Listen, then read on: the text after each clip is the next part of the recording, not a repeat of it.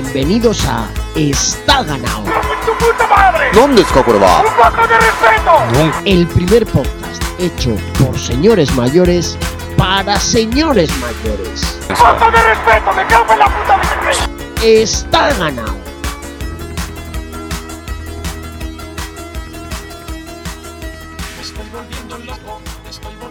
¿Qué tal, queridos amigos? Bienvenidos otra semana más al faro que guía vuestro caminar por esta tristísima existencia que tenemos todos. Tristísima, seis días a la semana, seis días de oscuridad, de no saber a dónde vamos, de no saber lo que hacemos. Pero menos mal, queridos Isidres, queridos hermanos, que el séptimo día llega a nuestra vida, está ganado. Aparece un podcast en el que se juntan un racimo de señores mayores. Me gusta mucho esta comparación, un racimo, ¿no sabes? Un, grupo de señores mayores como abrazados los unos a los otros. Eh, nos juntamos aquí ca- casi siempre semanalmente, lo intentamos, para hacer las delicias, la excitación incluso, me atrevería a decir, de tantos otros señores, señoras y señores mayores. Eh, hoy, a ver, antes de que digáis nada y lo penséis, ya os lo, os lo dejo caer yo. Hoy quizá me vais a notar un tanto eufórico, un tanto excitado. Eh, quizá se pueda entrever incluso una ligera erección. Eh, efectivamente, y sí. Mm, estamos, no sé ni qué día es hoy, ¿eh? Miércoles creo que es. Eh, son tres días solo después del domingo pasado. Domingo pasado, San Domingo de la París-Roubaix 2021, que me ha dejado un poco tocotó. Eh, vamos a hablar hoy largo y tendido de ella. Eh, pero bueno, personalmente yo dejo mi puntadita, eh, mi apunte. Joder, me he vuelto a, no enganchar, pero he vuelto a ser feliz viendo ciclismo y os puedo garantizar que hace mucho que no me pasaba. Eh, venimos de un mundial que también nos había llevado por ahí, pero que tan seguido hayamos vivido dos días de ciclismo, luego hablaremos, podrá haber, bueno, eh, críticas, habrá habido más táctica, menos táctica, habrá pasado lo que haya pasado, pero otra vez más, un día más, por fin hemos vuelto a ver una carrera eh, competida, una carrera en la que unos cuantos locos se han dedicado a hacer lo que creo que la mayoría de espectadores queremos ver en las pantallas. Y entonces esto me la pone pues como el canal de un caserío, se podría decir. Eh, eh, Como la mano de así- Rodrigo. A- a- efectivamente, se, se ha ido una voz por ahí. eh, así que no me voy a entretener. eh, voy a ver quién está por ahí, porque claro, esto ya llega un momento en que está ganado se convierte en un reservado, el reservado de Leoncio, en el que va llegando gente, llega, se van, y nunca se sabe quién va a estar hoy aquí. Vamos a ver, vamos a ir un poco hacia el centro de la península por si estuviera por ahí. Pablo Grace, ¿cómo estás, hermano? Muy bien, buenas noches. A ver si hoy se me oye un poquito mejor que el otro día. Sí, no, en, cuando te- en cuanto te pones micrófono se te oye, es curioso. Luego si lo apagas ya no, pero Tarjeta amarilla para Jeremy Pino, ahora mismo. ahí está. Joder, pero ese, ese era el niño canario. Es un becario infiltrado. Ah, pensé que, era, pensé que era el niño canario aquel que desapareció y que había vuelto a reaparecer o algo, pero bueno. Vamos a ver, voy a, voy a remontar un poco hacia, hacia el norte de la península, a ver si estuviera por ahí eh, mi hermano Benito. ¿Cómo estás, querido? Pues aquí estamos. Aquí estamos en el reservado, pero estoy en el reservado del gestor. Ojo. ¿Eh? Menudo hijo de puta. Mira, mira, cómo imprime. No, no me- no me imprimirá chuletones. No, me imprime facturas. Ojo, Está bien. las impresoras 3D ahora te, te imprimen hasta culos si te pones tonto, ¿eh? Un- unos culos y unas pochas.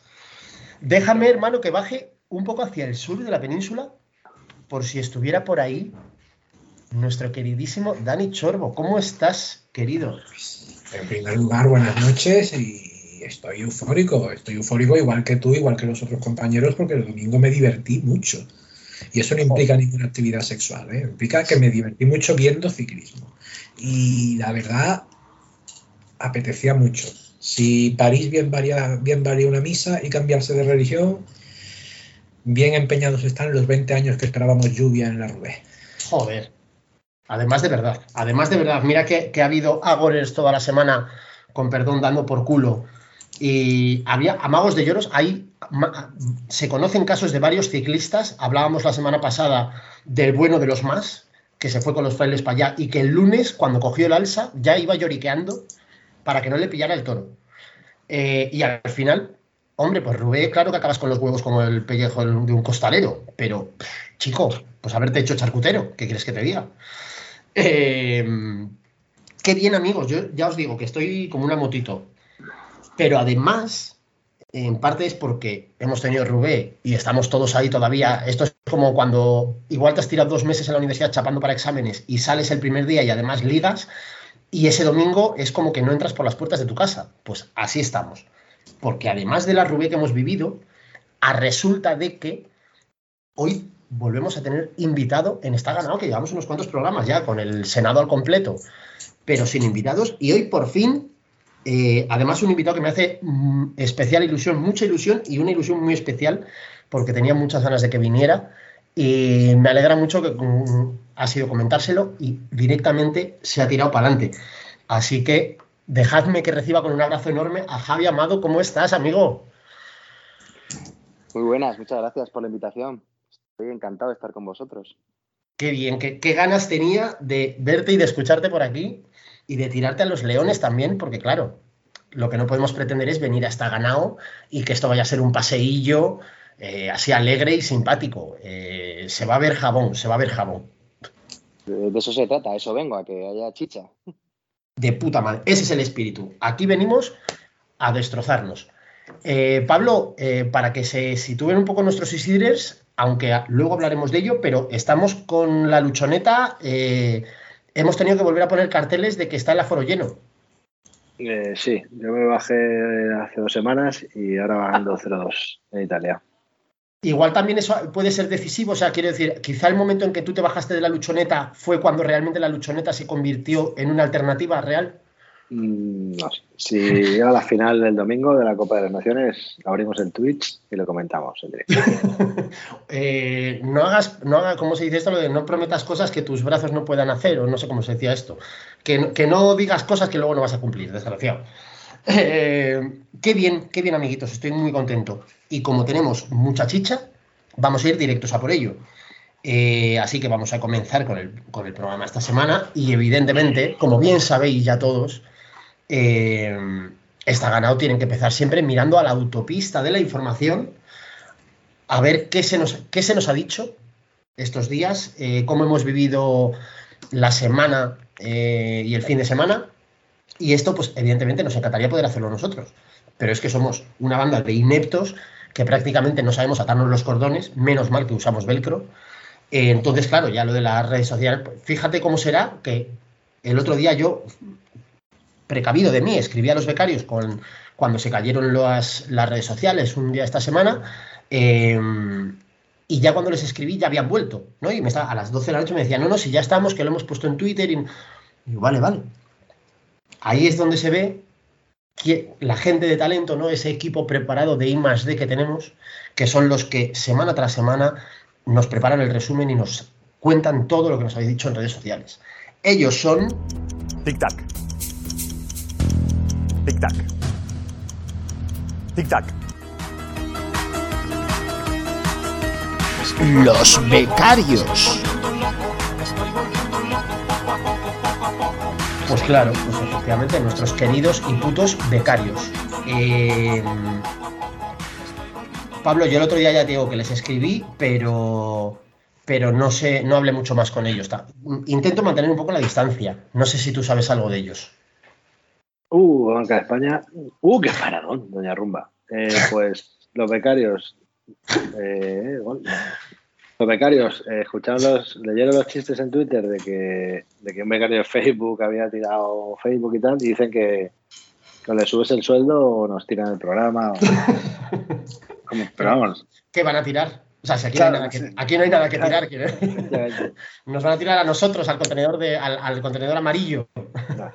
No, El vidrio al verde. el vidrio al verde. Y bueno, me han pasado Excel con los comentarios y tal de, Twitter. Y hay insultos, como siempre. si queréis elegir el mejor o lo que sea. Velasco, James Velasco Sí, sí. 98, dice, ¿es cierto que se enfrentaron becarios en Facebook? O sea, hacen la, bro- la bromilla de lo, de, de lo del Facebook. Para comentarista, cuando hemos puesto esta mañana que hoy se graba, ha puesto, ergo, hoy se insulta. A ver si algún día de estos os escucho. De Me esta gusta. gente que insulta, Sí, pero no... Tampoco, Paco, por, eh, o sea, por nuestra parte, no te sientas obligado a escucharnos. Lo fundamental, o sea, vuestro trabajo principal como Isidres es insultarnos. Si alguien ya nos escucha, mejor aún. Postu 23, Joan del Alemán, dice, más barro en este podcast que en la París V. Cierto es. Aquí muchas noches de barro se han vivido aquí. Eh, se siguen sumando nuevos Isidres, este no lo conozco, Luputus eh, X palito, o sea, Luputus 11, pero con números romanos. Dice, nos insulta, dice, becarios de Eusebio Enzue. Ojo. Sacoviño dice, podcast y luchoneta, imposible vender más humo. Mucha razón, Chagoviño, sí. Eh, Pablo H dice, se graba hoy, sí, pero ¿cuándo se publica? Tic-tac, tic-tac, tic-tac. Este me, este me ha gustado. Este lo leí ayer y me ha gustado. Venga Circula, que es arroba Venga Circula, nos dice, huevones de los cojones. Bien, contundente y, y muy rico en cuanto a rítmica se refiere.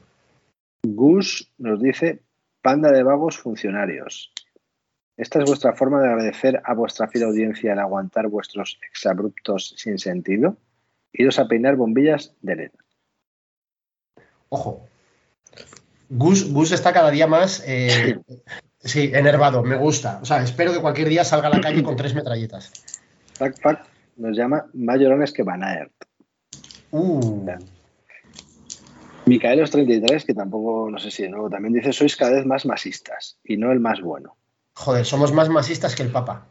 Eso, eso sí, que os lo regalo yo. Sois más masistas que el Papa. Manutelli cada vez se oye peor. Es también el nuevo, veo. Cada vez se oye peor. Y luego hace otro, otro comentario que pone, y sois más malos. Y no Eh, Carlos, Y no va a ir a mejor. No, no, eh, pero es que Sí. además, Dani, esta es, nuestra, esta es nuestra clarísima intención desde el programa 1. Quiero decir, no entiendo la sorpresa de, ni la queja. El, el primer día dijimos que nuestro objetivo máximo era ir u- cada día un poco peor. Es un, un éxito. ya está, ya está, no hay más. Esta, esta semana no, no- no han insultado demasiado, la verdad. Ya ha habido. ¿Cuándo lo hemos puesto? Pero igual que siempre, esta mañana. Hay que insultar a los oyentes. La semana pasada insultasteis mejor. Sois, sois unos mingafrías, Isidres. No, no hay aquí mala hostia, no, se, no, no huele a sangre. Esto. No hay, no alusiones a Juanma Castaño. Claro, no hay cosas, alusiones físicas que también funcionan muy bien, no hay ningún tipo, nada, nada. Eh, esto me, me gustaría apuntarlo, ya que entramos en el charco. Después de haber visto ayer un rato, esto supongo que Benny puede, puede eh, aportar más, después de haber visto ayer 10 minutos de, de Masterchef, tengo que decir solo una cosa, solo una cosa, que es, eh, me ha quedado claro, la, o sea, la, la conclusión, lo que busca este programa es eh, lo que nos quiere contar ¿no? a todos los televidentes que se plantan delante de la tele domingo a domingo o, martes a martes, cuando sea, es eh, Juanma Castaño, hijo de puta. O sea, es algo, vamos, impepinable. Y no le echaron, creo, no lo sé, creo que no le echaron. Eh, y no sé qué hace ese señor. O sea, da asco. De hecho, hubo un momento del programa, cuando yo lo cogí, en el que no recuerdo quién era el invitado y se acercó a donde él, que estaban cocinando y tal. Y uno de los cocineros, de los presentadores, le dijo, Juanma, mira, yo te voy a dar un consejo. Eh, aunque te guste mucho la cocina y tal y cual, no dejes el periodismo, que es lo tuyo, que es no sé qué. Como diciéndole que en lo, en lo que es bueno es en periodismo. O sea, y pensaba yo, hostia, hostia, ¿cómo será en el resto de cosas de la vida? O sea, si lo que hace bien es el periodismo, tócate la polla marilones. Gol de Italia en el 82. Ojo, Gol No. de Italia. de Balotelli. No, de Gilardino. Ojo, joder. Trata de arrancarlo, Luis. Trata de arrancarlo. Minutos Italia. La Totalmente. zona Cesarini. Qué cantadón. Es que España tiene una defensa que. sé. A ver, no, no bajarse, o sea, tú estás fuera de la luchoneta, tú no vale que tires piedras en cuanto hay una parada de la luchoneta, no puedes tirar piedras todo el rato. Tú a tu puta casa. Y vamos a empezar por lo importante. Vamos a entrar en las bicicletitas. Y evidentemente, como no puede ser de otra forma, vamos a empezar, eh, vamos a entrar en las bicicletitas eh, en lo que decía, como decía antes Dani, ese monumento que tanta alegría nos ha, dado, nos dio este domingo pasado. Eh, por fin volvimos a ver una París Roubaix con agua, menos personalmente, menos agua de la que yo me temía o de la que podía esperarse eh, con todo lo que se habló entre semana, pero una Roubaix escandalosa. Eh, mira, vamos, vamos a, coger al nuevo y ahí, directo a los leones. Eh, me imagino, Javi, conociéndote un poco, que te la pusiste en vena a las 11 de la mañana y te, la, quitaste la sonda a las 6 de la tarde, ¿no? Tal cual. O sea, la tuve. Había tratos que no podía verlo, pero vamos, casi en su totalidad completa. Y es que encima no defraudó. O sea, ya la salida fue a tope, con gente muy buena quisiendo- queriendo meterse en la fuga y tal, y ya dices tú, es que aquí ya no paran. Entonces las expectativas eran muy altas, pero es que el inicio ya te ya vislumbrabas que iba a ser muy buena carrera, ¿no? Entonces no, no te podías quitar, no, no podías quitar ojo. Vale, vamos a hacer una, ronda rápida. Os voy a pedir a todos, eh, os los que visteis, Rubén, al menos porque ven y no las tengo todas conmigo. Eh, ronda rápida. Dos nombres eh, que brillaron, dos nombres que marcaríais con un, con un tic verde eh, de la Rubé de este año y dos nombres que o no estuvieron o, o mejor que no hubieran estado. Empieza tú, Javi. Joder. Por decir dos distintos, eh, a mí me gustó mucho la Rubé de Laporte, que hace un corredorazo de la Virgen y que, y que, claro, que fuera de Cofidis va a ser más corredorazo. Y, y luego mm, me pareció muy inteligente la Rubé del ganador. Es decir, que a veces que le quitamos mérito, pero Colbrelli, para ser la primera vez que la corría, además, interpretó perfectamente lo que hacer en todo momento. ¿no? Es cierto que no, no exponiéndose mucho en algunos momentos, pero sí que la interpretó muy bien. Y en negativo, pues, ostras, yo creo que el que peor lo llevó fue Quick Step, ¿no? O sea, es decir, el, el gran derrotado del día para mí fue Quick Step. Eh, parece que tuvieron problemas mecánicos, eh, alguno que no anduvo mucho, lo que sea, pero un equipo como el suyo tenía la carrera perfecta, tenía la carrera perfecta para ellos. Y es un, es un palo muy gordo el resultado. O sea que este es el, el gran derrotado, yo creo. Dani, cuéntanos, danos un titular de así, grosso modo, de, de la Rubé y lo mismo. Dos, poco- dos protagonistas y dos que o no estuvieron o mejor que no hubieran estado. Yo por usar un poco el pensamiento lateral y escaparme de la encerrona que me haces, decir que el que la prueba femenina sea un día antes es un aperitivo cojonudo, funciona genial, funciona genial, porque cuando estabas diciendo dos nombres destacados, a mí se me estaba ocurriendo la, se me estaba ocurriendo Deñán, que ganó en féminas. Y en hombres, si me tengo que centrar en hombres, pues es verdad que me ha quitado el aporte el amigo Javi, pero bueno, subrayar también a Colbrelli y al belga jovencito que quedó segundo, Bermesh, o como se pronuncia. Ese idioma del demonio no se habla en mi casa. Entonces, como nota, como nota negativa, pues, ¿qué voy a decir? Si tengo, tengo antecedentes con Van Aert y, y voy de frustración en frustración con este hombre. Es como, como tú me dijiste por, por una interacción en Twitter, es como esa novia que tiene, esa exnovia que tuviste y no hace más que decepcionarte. Incluso cuando ya no estás con ellas, con ella, piensas, hay que ver esta mujer lo que ha perdido. Pues, pero no me pasa Esto, nada. por si, algún, por, si, por si nuestros Isidres no lo, no lo leyeron, era una comparación que le contaba yo a, a Dani hablando de Van Aert, eh, lo hablábamos por Twitter y le decía que me recordaba una exnovia que tuve que efectivamente quería hacer, eh, estaba convencida en la época del instituto de que quería hacer aeronáutica, pero no entendía las integrales. Pero estaba emperrada, ella creía que, que no había ningún problema, que, y era el típico ejemplo de que no lo ves, que es que no tienes esa cualidad o no tienes esa, esa visión eh, desarrollada y no vas a llegar. Eh, y lo comentábamos el otro día un poco respecto a Van Aert, eso, ¿no? Como ese puto encabezonamiento con ciertas eh, actitudes que, chico, eh, no, te voy a, no voy a hablar ya en general, por supuesto que has hecho otras carrerazas, lo leía estos días, ¿no? Que no, no recuerdo quién, pero alguien había puesto, puso la encuesta de eh, o que quién había hecho mejor temporada, si Van Aert o, o lo diré, o Van der Poel. eh, y había polémica, ¿no? Y, y como que varias personas decían, no, no, es que Van Aert lo que haya hecho, aunque nos queden los flashazos de, de algunas actua- actuaciones regulares, eh, ha hecho otras muchas muy destacadas, no sé qué lo ha hablado. Sí, eh, esto es una cosa que yo escribí el, el domingo viendo, viendo el, la Rubé. Hablaba de la Mateoneta, ¿no? En el momento que, que Van der Poel tiró para adelante y dijo a tomar por el culo y me moriré cuando me muera. Eh, y no sé, respondiendo a quién hablando con quién, yo le decía, eh, súbete a la, a la Mateoneta o bienvenido a la Mateoneta. Decía, mira, aquí no nos preocupa mucho ganar. Esto no va de ganar. Esto va de reventar y llevarnos por delante a cuantos más mejor. Esto se trata de del deporte entendido como máxima expresión del esfuerzo y del sufrimiento. Y de tensar, de buscar el límite.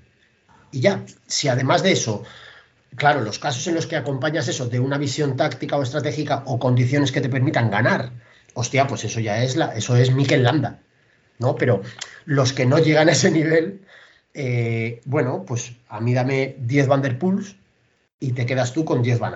Opinión personal. Beni, mm, perdona Dani, no sé si te cortaba a ti, pero déjame que vaya un segundo a, a Beni. Con toda mi esperanza, ¿viste algo de la Rubé? No, el sprint. ¡Vamos! El sprint, el sprint. El sprint, dice. Sí, el sprint. Sí, estaban todos sentados. Eres nuestro valioso. Pero, mira, es que es la puta hostia. O sea, digo, va, no voy a ver el mundial. Ah, el mejor mundial de la historia, no sé qué. Ya había dicho que iba a ser como el de Zonde. Además se lo dije a Javi. Digo, 2.500 metros de desnivel no va a poder ser mucho. Y. Y pero pues ¿no? la vi. También os dije que iba a hacer sol. Así que. No, vi el sprint, vi el sprint y lo suficiente como para como para ver que se- todos sentados, así que entre que les patinaría la rueda y, estar- y estaban reventados, pues un sprint de todos sentados es para verlo. ¿Verdad? ¿verdad? Un sprint de cojas, efectivamente, sí, sí. Eh, Pablo, tú sí, sí viste, al menos parte, ¿no? No, la vi entera. Afortunadamente estaba de resaca. Y me recordó al, al, al invierno cuando veíamos la, el ciclocross, nada más que cinco horas o seis horas. Me gustó mucho. Y triunfadores, pues sí, pues Colbrelli que ganó, evidentemente. Y los tres, yo qué sé. El chico que quedó segundo y Van der Poel, el chico que quedó segundo, no sé cómo se llama, y Van der Poel. Y perdedores, pues también lo que han dicho Javi Chorbo, pues es Quick Step entero y van a ver que, yo qué sé, que, ha hecho un mundial y un Rubé. Yo es que creo que el tema de Aert, o sea, perdona que te corté, Pablo, un segundito. No, no, que, corta, corta. eh, es que el tío, el macho, ha llegado crujido a final de temporada. Es que, Sí, o sea, eh, independientemente de que seguramente si hubiera llegado súper en forma, eh, hubiera limpiado la piscina igualmente, eh, da la sensación, tanto en el Mundial como en, como en Rubé, que tenía el motor un poco capado. Es decir, que, que estaba allí, pero que no, no podía hacer lo que hacía otras veces, ¿no? Y, y, claro, el otro día fue una carrera de supervivencia que o tenías mucha fuerza para hacer lo que hizo Van der Poel, o si no, venir desde atrás era una locura, ¿sabes? Entonces, Claro. yo creo que Van Aert fue decepción, pero me pareció más que por primera vez en mucho tiempo el físico eh, este último mes le ha pasado factura porque claro, es que el, el tío no ha parado en todo el año. O sea, es decir, este sí que ha hecho temporada. Sí, sí, se ha hecho, se ha hecho las, las carreras de principio de año, se ha hecho el tour, se, pues, claro. Eh, eh, va a los Juegos Olímpicos, se pega a los Juegos Olímpicos, va a la vuelta a Gran Bretaña, se pega a la vuelta a Gran O sea, al final ha llegado un poco tostado, yo creo, ¿no? Dejadme que añada eh, dos, dos o tres nombres a la ecuación por, por hacer ya una vista, un paneo aéreo de, de toda la Rubé. Eh, dentro de los triunfadores, a pesar de las filias y fobias personales, creo que deberíamos eh, por lo menos mencionar a Gianni Moscón. Eh, a pesar de que en, la, en, la, en, el sector de patinaje artístico tuvo ciertos problemas, eh, hostias. Y a pesar de que sea una normal de carrito, hostias. Eh, me gustaría dejar caer también por ahí, con intención de desarrollarlo luego, a Roglic. Bueno, obviando muchas cosas de la carrera, todo el espectáculo de las primeras horas, eh, hay un momento en el que eh, o sea, eh, Van der Poel, perdón, eh, Mateo dice que a tomar por culo la bicicleta y se va para adelante y se forma eh, adelante un corte con unos cuantos corredores destacados que llegan a cazar a la cabeza de carrera y que acaban convirtiéndose en la alternativa final para, para disputar la victoria. Eh, dentro de ese grupo, de ese corte, está Roglic, cosa que no me sorprende per se, quiere decir que estuviera Roglic puede entrar en lo normal, eh, pero sí de cara a lo que hablamos antes de Van Aert.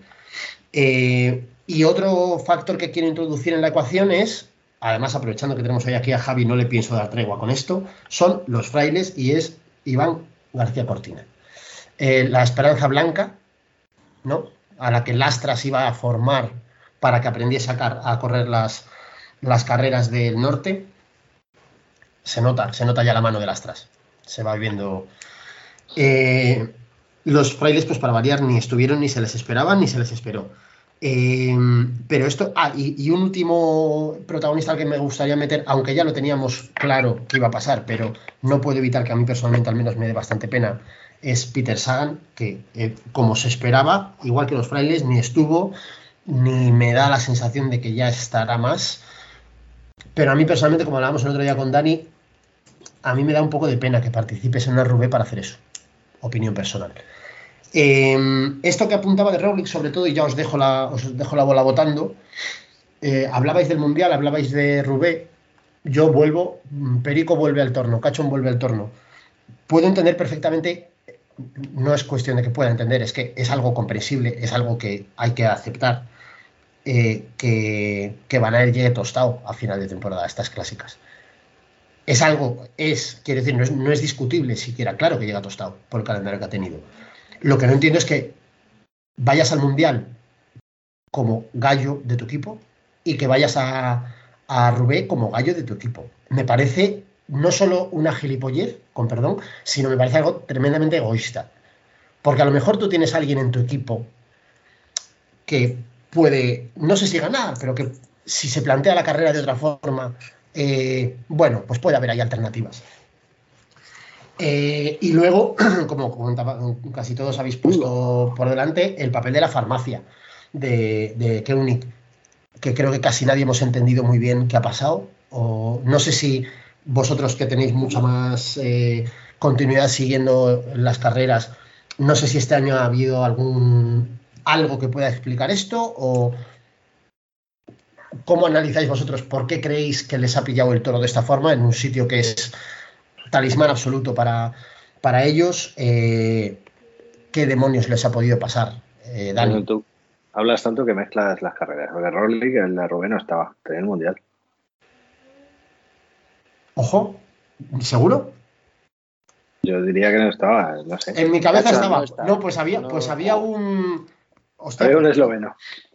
No, había un. Había un. Lo diré, un, un jumbo. Jumbo sí, pero no. Es igual, me vale igual aunque no sea Roglic.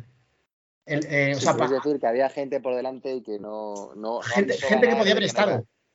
Claro, gente que, que, que- que a lo mejor o tenía más patas o, o estaba en una condición mejor o que le permitía poder haber eh, llegado más lejos.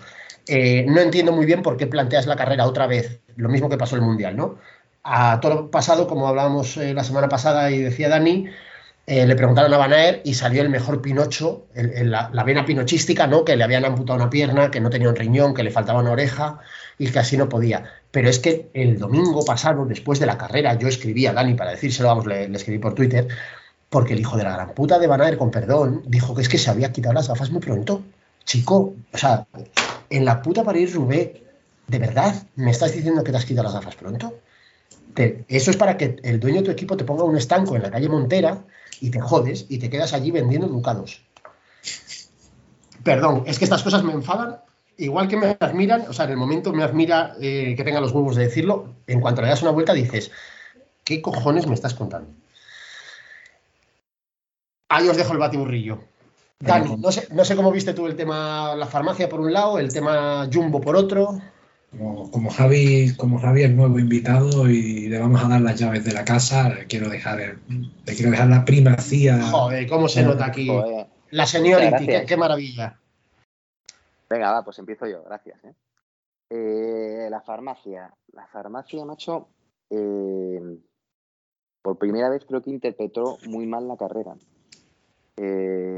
Primero acertaron bien eh, porque metieron gente en la fuga, pero metieron a los dos que peor andaban. O sea, el- tenemos ahí el, a este super gregario de lujo que parece que es un, ¿no? El tractor, que parece que es un dios, pero que cuando hay que caminar no camina. Y Valerini, que debe ser el de los poquitos de la farmacia que no han dado un cagao en todo el año, ¿no?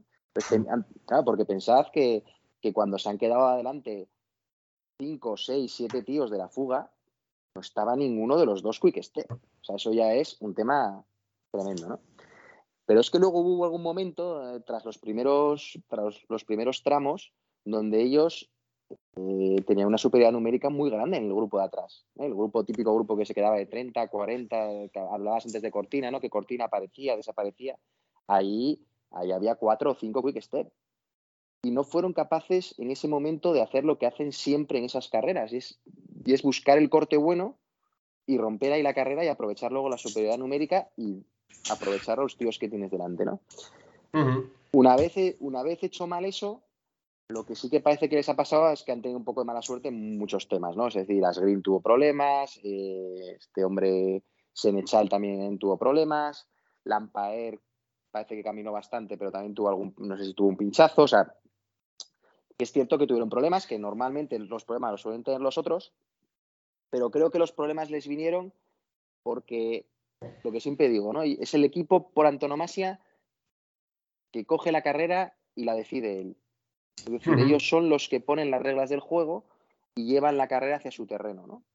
Y precisamente en la Rubé, donde tenían el panorama perfecto para hacer lo que hacen siempre, llevar la carrera a su terreno, tuvieron una indeterminación ahí en esos 20, 30, 40 kilómetros, donde había 40, 50 tíos en el grupo de atrás, eh, y, no, y, no, y no lo supieron entender, no lo supieron entender. Y luego ya eh, fueron más a la contra, ¿no?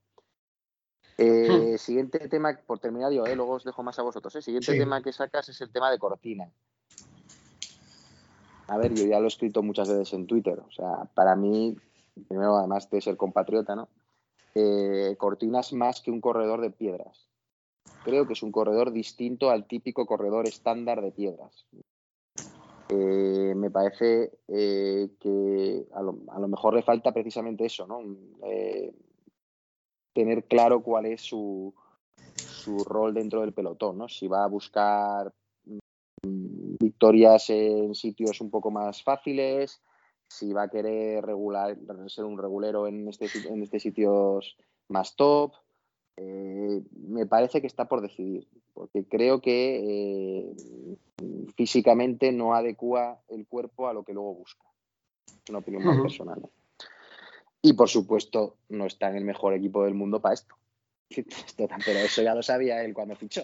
Es decirte que no, no descubrimos América con esto. Ahora, si encima nos venden la, la- la moto de- dentro del equipo con que es justo lo contrario, el Bahrein, que acaba de hacer campeón a Colbrelli, no lo supo exprimir, y sin embargo ellos, que encima lo hace en boca de Lastras, que tampoco creo que tenga un currículum en este tipo de carreras de la, de la hostia, pues, joder, pues parece que te fastidia un poquito más, ¿no? Porque, oye, tío, eh, vete un poco con perfil bajo, ¿sabes? No, no, no, no hagas ese tipo de declaraciones que luego no le ayudan ni al propio ciclista durante el año. Entonces, su temporada es horrorosa. O sea, es que la temporada es muy mala para las expectativas generadas. Es cierto que seguramente tiene un poco de hype y tiene más expectativas de las que realmente merece, pero aún así el año ha sido muy, muy malo, muy malo. Muy, flojo, muy flojo, muy flojo. ¿Y Jumbo cómo, los, cómo lo has visto? No, fuera, fuera de que Roglic parece ser que no corrió la Rubé, pero Yo no te Eh. quería interrumpir y digo, hostia, tío, está muy ofeca con esto. me gusta mucho que ya eh, habéis asumido totalmente, me habéis dado totalmente el rol del abuelo, eh, ya que está, de- está eh, senil perdido, y entonces yo aquí cuento batallitas y ni siquiera, ni siquiera os atrevéis a decirme nada. Es como, ah, no, sí, sí, es verdad, Roglic, sí, es Sí, verdad. lo ha corrido, lo ha corrido, lo ha ganado, sí, sí, sí.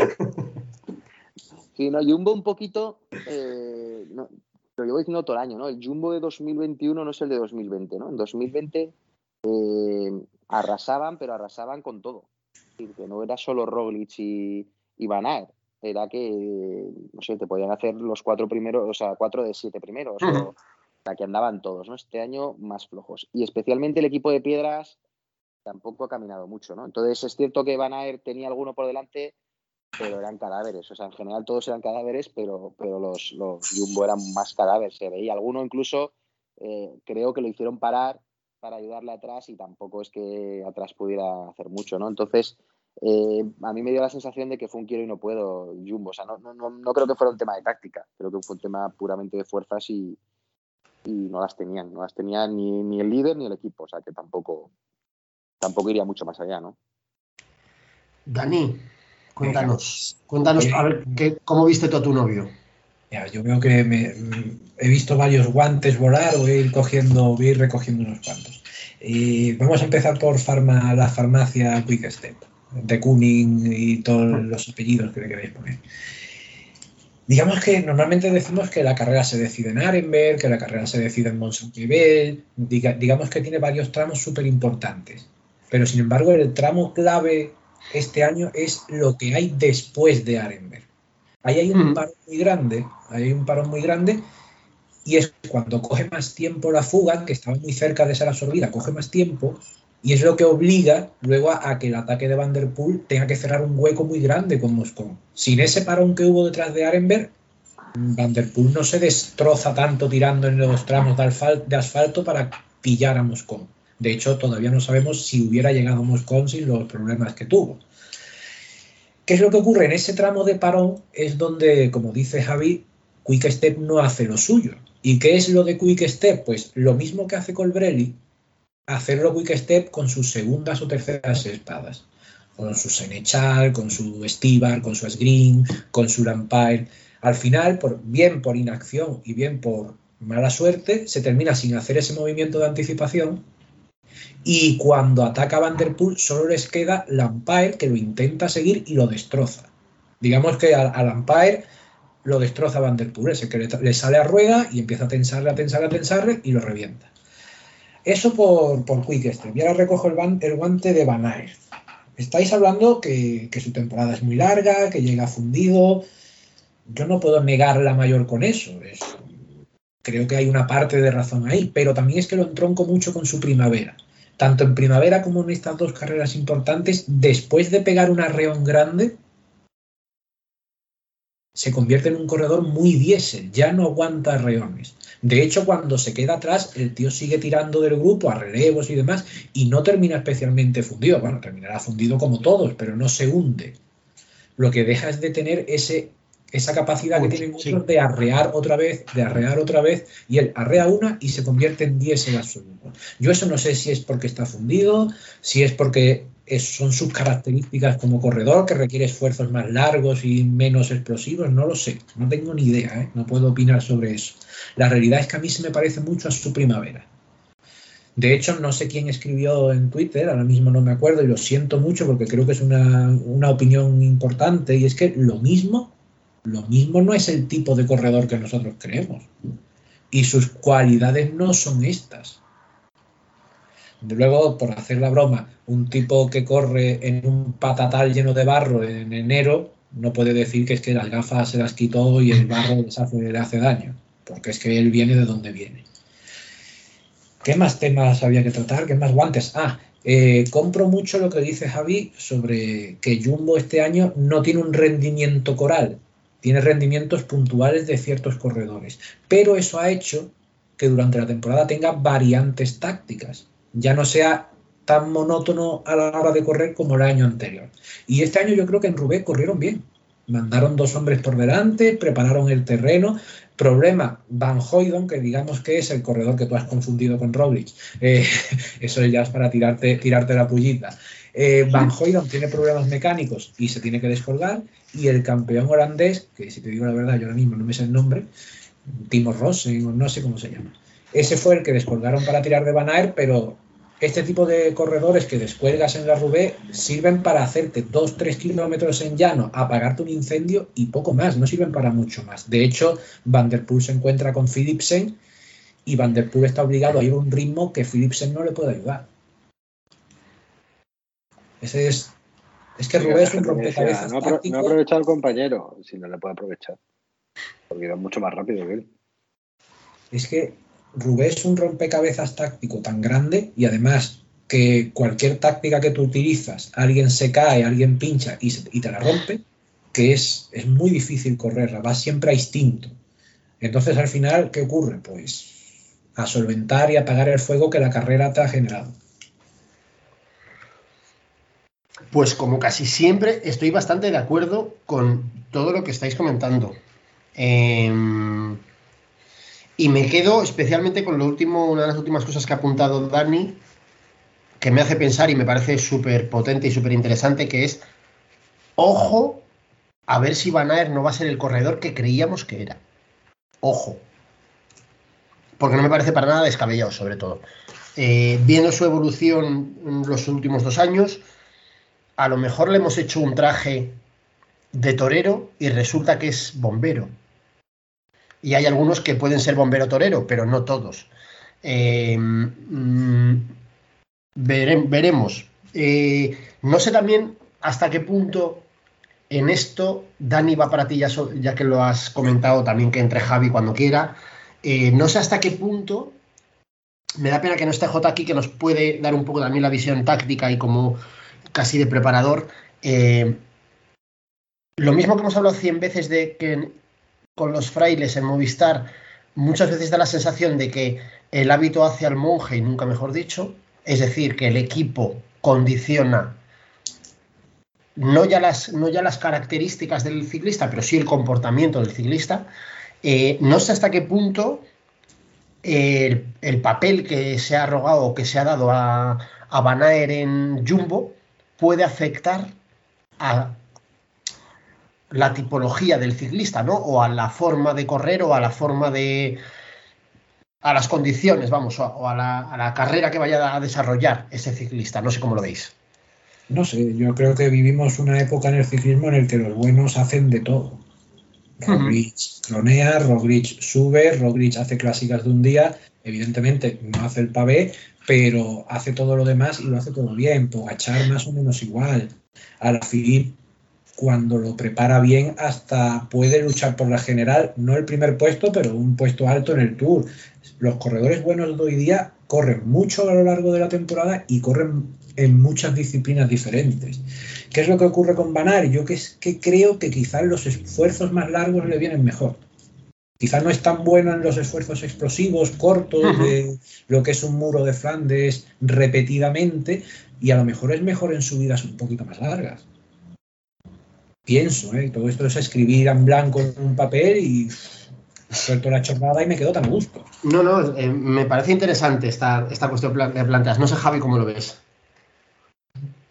No sé, no sé, yo no tengo tan claro eso que dice Dani. ¿eh? O sea, a mí me parece que, que para un trotón como él, que estás, es, vamos, totalmente acostumbrado al barro, el panorama de Rubén Domingo era perfecto. Es decir, que no, que no, o sea, la carrera estaba rota a 150 kilómetros de meta.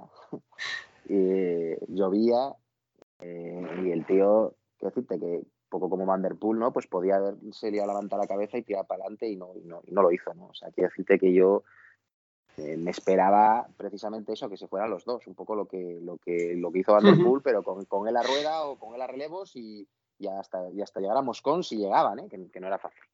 Eh, y por eso lo achaco más a, a, a, lo que os decía antes de más falta de fuerzas que no a que sea un, un, ciclista que no es lo que pensábamos que era. Yo creo que sigue siendo lo que pensábamos que era en todos los sentidos, en que es un portento físico, que es sin duda el ciclista más completo que hay hoy en día, que le pega palos a todo, pero tampoco es el, el más lumbreras eh, dentro de la carretera, ¿no? Y eso, pues, no, pues es muy difícil. Cuando no eres el más lumbreras, también es muy difícil, ¿no? Entonces yo no, yo no iría más allá de eso, ¿eh? O sea, yo creo que, que, entre que no fue muy lumbreras, porque a lo mejor tenían las mismas fuerzas que Colbrelli, ¿eh? Igual tenían más fuerzas que Colbrelli, pero, pero lo fue más listo Colbrelli yendo la carrera que él, sin duda. Eh, pues veremos el año que viene, pero no, no, no, yo, yo sigo, vamos, sigo creyendo que es un ciclista para este tipo de carreras perfectamente y que, y que las puede ganar de cualquier, de cualquier manera eh, y, y, vamos, o sea, que es que está sobrado para todo. Decirte que no, Mira, me, pare, no me, me, parece. No me desencanta, no me desencanta. Estás diciéndome, estás dándome esperanza para volver con mi novia, ¿eh? Me está diciendo que vuelva con ella. Chichoro es el más, más fan de Van Aert que hay. ¿Cómo? Me está diciendo que vuelva con ella. Chichoro es el Ah, sí, súper sí, fan sí, de sí. Van Aert. Pero está decepcionado. Está, está decepcionado. Claro, normal, eso le pasa, ¿no? A los más, a los más fans les pasa eso. A mí me pasa con Movistar. Eh, Yo soy fan de Movistar como... Bueno, luego lo sacamos, ¿no? Pero Sí. a mí me, me- me jode un poco eso, macho, porque aquí en, en Italia eres de Ferrari y es súper cool, ¿no? Me parece como que la hostia, ¿cómo no vas a ser de Ferrari, de Ferrari si eres italiano? Eh, si eres español de Movistar parece como... Sí, eso es verdad. entonces- Eso es verdad que además entonces, eh, soy un poco rebelde en eso, ¿no? Eso no quiere decir que les pegue palos, vamos, todos los días, pero, pero, pero sí, sí, me desencanto constantemente, o sea, En España creo que eso que comentas, Javi, nos pasa un poco en general, ¿no? Que a veces somos como muy descreídos eh, y como que el, el momento en que vemos a alguien apostando a alguien apoyando a alguien de aquí, como que la primera tendencia irracional es como a minusvalorar y a decir, oye, ¿qué haces? Y hay casos y casos. Yo no me considero un tipo especialmente, sí descreído, pero descreído de la vida en general, no ya del, por, por el hecho de, de- que sea español o no sea español. Eh, antes de que terminemos con Rubén, porque veo que estamos cerrando un poco el círculo, pero eh, dejadme que vuelva a insistir. Gloria y honor a Moscón, aunque sea un puto nazi y, una normal de carrito. Eh, y aunque sea italiano, sobre todo. Eh, creo que éramos casi 47 millones de españoles mandando con los ojos, como hace Magneto, ¿no? Hay uno de esos de superhéroes que, que manda rayos con los ojos o que mueve cosas. Pues al Moscón le estábamos moviendo todos y al final entre todos le movimos y él solo se cayó. Eh, qué putada. Iba con una flecha. eh, creo que leyó muy, muy bien la carrera. Y se cayó en un momento en el que iba con una flecha y no tengo yo nada claro que le pudieran mm, alcanzar, que le pudieran parar. Eh, además tuvo, encadenó una caída, un pinchazo, ya la cabeza hizo clock y la gallina dejó de poner. Pero creo que es justo decir que gloria y honor. Y respecto a lo que hablabais de, de Van Aert y, y todo esto, me ilusiona mucho. Dani era novio oficial de Van Aert hasta el domingo. El domingo lo dejaron en directo eh, durante la Rubé. Dani le abandonó y se vino a la dejó ¿eh? Lo dejó casi el mundial ya, ¿eh? No, no, no, pero el otro día fue definitivo. Yo iba con la luchone- con la mateoneta dando una vuelta por Rubé y de repente vi a, a Dani en un arcén, paré y me dijo, ¿me puedo subir contigo? Digo, hombre, hijo, ven para acá que todavía hay hueco. Eh, lo que pasa es que Te tengo que reñir, Pablo. Ya que antes nos, nos echaste, nos echaste en cara que no te paráramos, ahora te tengo que reñir. Has utilizado una referencia magnífica y otra que no me ha gustado tanto. Y es que cuando has utilizado la palabra bombero hablando de ciclistas, mm, Sí, no sí, sé. sí, sí, sí. me, me he dado cuenta de decirlo. Y la segunda es porque en un programa de señores mayores has hablado de- del superhéroe que es el señor mayor con superpoderes más famoso del mundo, que es Magneto. Hombre, claro. El señor mayor que vivió en Auschwitz, así que imagínate el señor mayor que es. Que no se ve en la película, en- en- ni en los cómics ni tal, pero en realidad cuando él, cuando mueve cosas con la cabeza, hace ruiditos, ¿no? Como buen señor mayor, hace. Igual ha mandado un coche a tomar por culo, pero con el ruidito de, de lo que le ha costado. Eh, te iba a decir que me parece muy bien. Me parece muy bien. al profesor Xavier que mueve cosas con la mente, con Magneto, que es su enemigo, que tiene un poder magnético, mueve cosas de metal. Bueno, y yo he dicho un coche, no, es- no son de metal los coches. Continúa. Ya está ahí el tocahuevos. O sea, es que la, la gente que, que- que se flipa con movidas de superhéroes, tronco, de verdad que os mandaba un campo de concentración. Pues Yo no, entiendo qué pollas os pasa con esto. O sea, no, que no mueve cosas con la cabeza que solo los de metal. Y a mí qué pollas. O sea, un señor que hace cosas que nadie se cree, pues ya está. Eh, gracias por la aclaración. Intentaré recordarlo, aunque sabes de sobra que no lo recordaré. Eh, estaba diciendo que me gusta mucho que Javi esté tan a fuego con Van Aert, porque esto se convierte precisamente, iba a tirar un poco la, la metáfora a los superhéroes. Tenemos aquí a- al del guante de las joyas, al, al malo de los X-Men, o sea, de los de los Vengadores y todos estos, es que las he visto esta semana, les estaba comentando antes fuera de micrófono, que he estado viendo las películas de, de Marvel y tengo un cipostio de cojones, pero me están gustando mucho. Joker. Entonces hay uno malísimo que tiene no sé cuántas joyas en un guante y eso le da un poder del copón. Y todos los demás se juntan. Eh, contra él, ¿no? Entonces, está muy bien que haya un gran fan de Van Aert, porque si consigo traerme a Dani, a la Mateo Neta, puede haber ahí una lucha tremenda entre dos grandes que siempre para los demás es muy bonito de ver. Así que veremos a ver, veremos a ver por dónde sale Van Aert. Mm, Como siempre hay que dejar tiempo y hay que ir mm, viendo por dónde Sí. nos va llevando la carrera. Nunca mejor Es el meme este del chico que se gira, que va con la novia y se gira para ver otra. Lo que es ese momento en el que no sabes si la va a soltar y se va a ir con la otra o va a girarse y se va, y va a seguir con la de antes. Gracias por regalarme. Llevamos todos todo el año la Mateo Neta, ¿eh? Sí, sí, pero gracias Dani por, por recordarme lo del, lo del meme porque el otro día lo pensé y no llegué a ejecutarlo y me lo apunto. Porque se pides a gritos hacer el meme contigo y Mateo y Van Aert. Eh, Es que, perdonad porque no lo hemos hablado mucho, pero la carrera de Van der Poel, la hostia. ¿eh? Es la hostia. O sea, la determinación para intentar hacer lo que hizo, para no mirar para atrás, para casi te diría no pedir un puto relevo en 80 kilómetros, me parece la hostia. Y Eso creo, además, precisamente, que lo hizo- vamos. creo que lo hizo creo que lo hizo sin estar al 100% de forma, que tiene mucho más mérito. Es decir, este tío eh, pinta que tampoco ha llegado a final de temporada muy allá y, y, joder, macho, la carrera que hizo.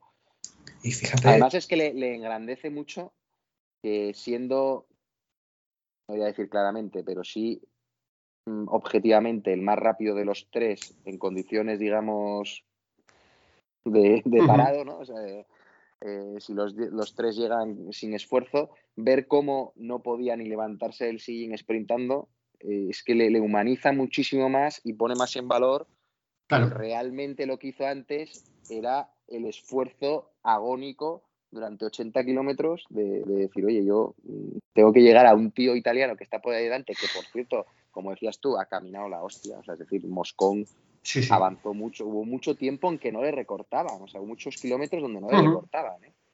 es Eh, que el joder, macho. detalle, para mí un detalle cla- clave es que recoge a su compañero de equipo y le dice, ni tires, ni tires porque me vas a fumar. Esto es mío y voy a llegar yo al italiano y se llego yo. Y claro, luego llega meta y es que está derrotado. Es que está derrotadísimo porque es que se ha pegado no sé cuántos kilómetros tirando él con muy pocos relevos y con una ambición tremenda. Ya digo que Que va, el iba por el barro y por, y por el adoquín como si íbamos nosotros por el carril bici. El, el que menos el que menos votaba de todos y el que menos Bueno, cada curva. Sufría, sí, sí. Cada curva era un, era un espectáculo. En las curvas le sacaba de rueda a todos. Sí, sí. Sí, en muchos tramos con Colber, Colbrelli, que estuvo en su culete durante 50 kilómetros seguidos, Colbrelli en cada curva perdía. Sí, sí, 20 eh, metros. 10, 10, Sí, 20 sí. metros igual exageramos, pero 5 o 10 metros perdía. Sí, sí. Y luego lo recuperaba todo. porque Colbrelli yo creo que estaba fuerte. Pero vamos, es que el, manejo de la bici o tal en estas circunstancias le ayudó muchísimo, seguro.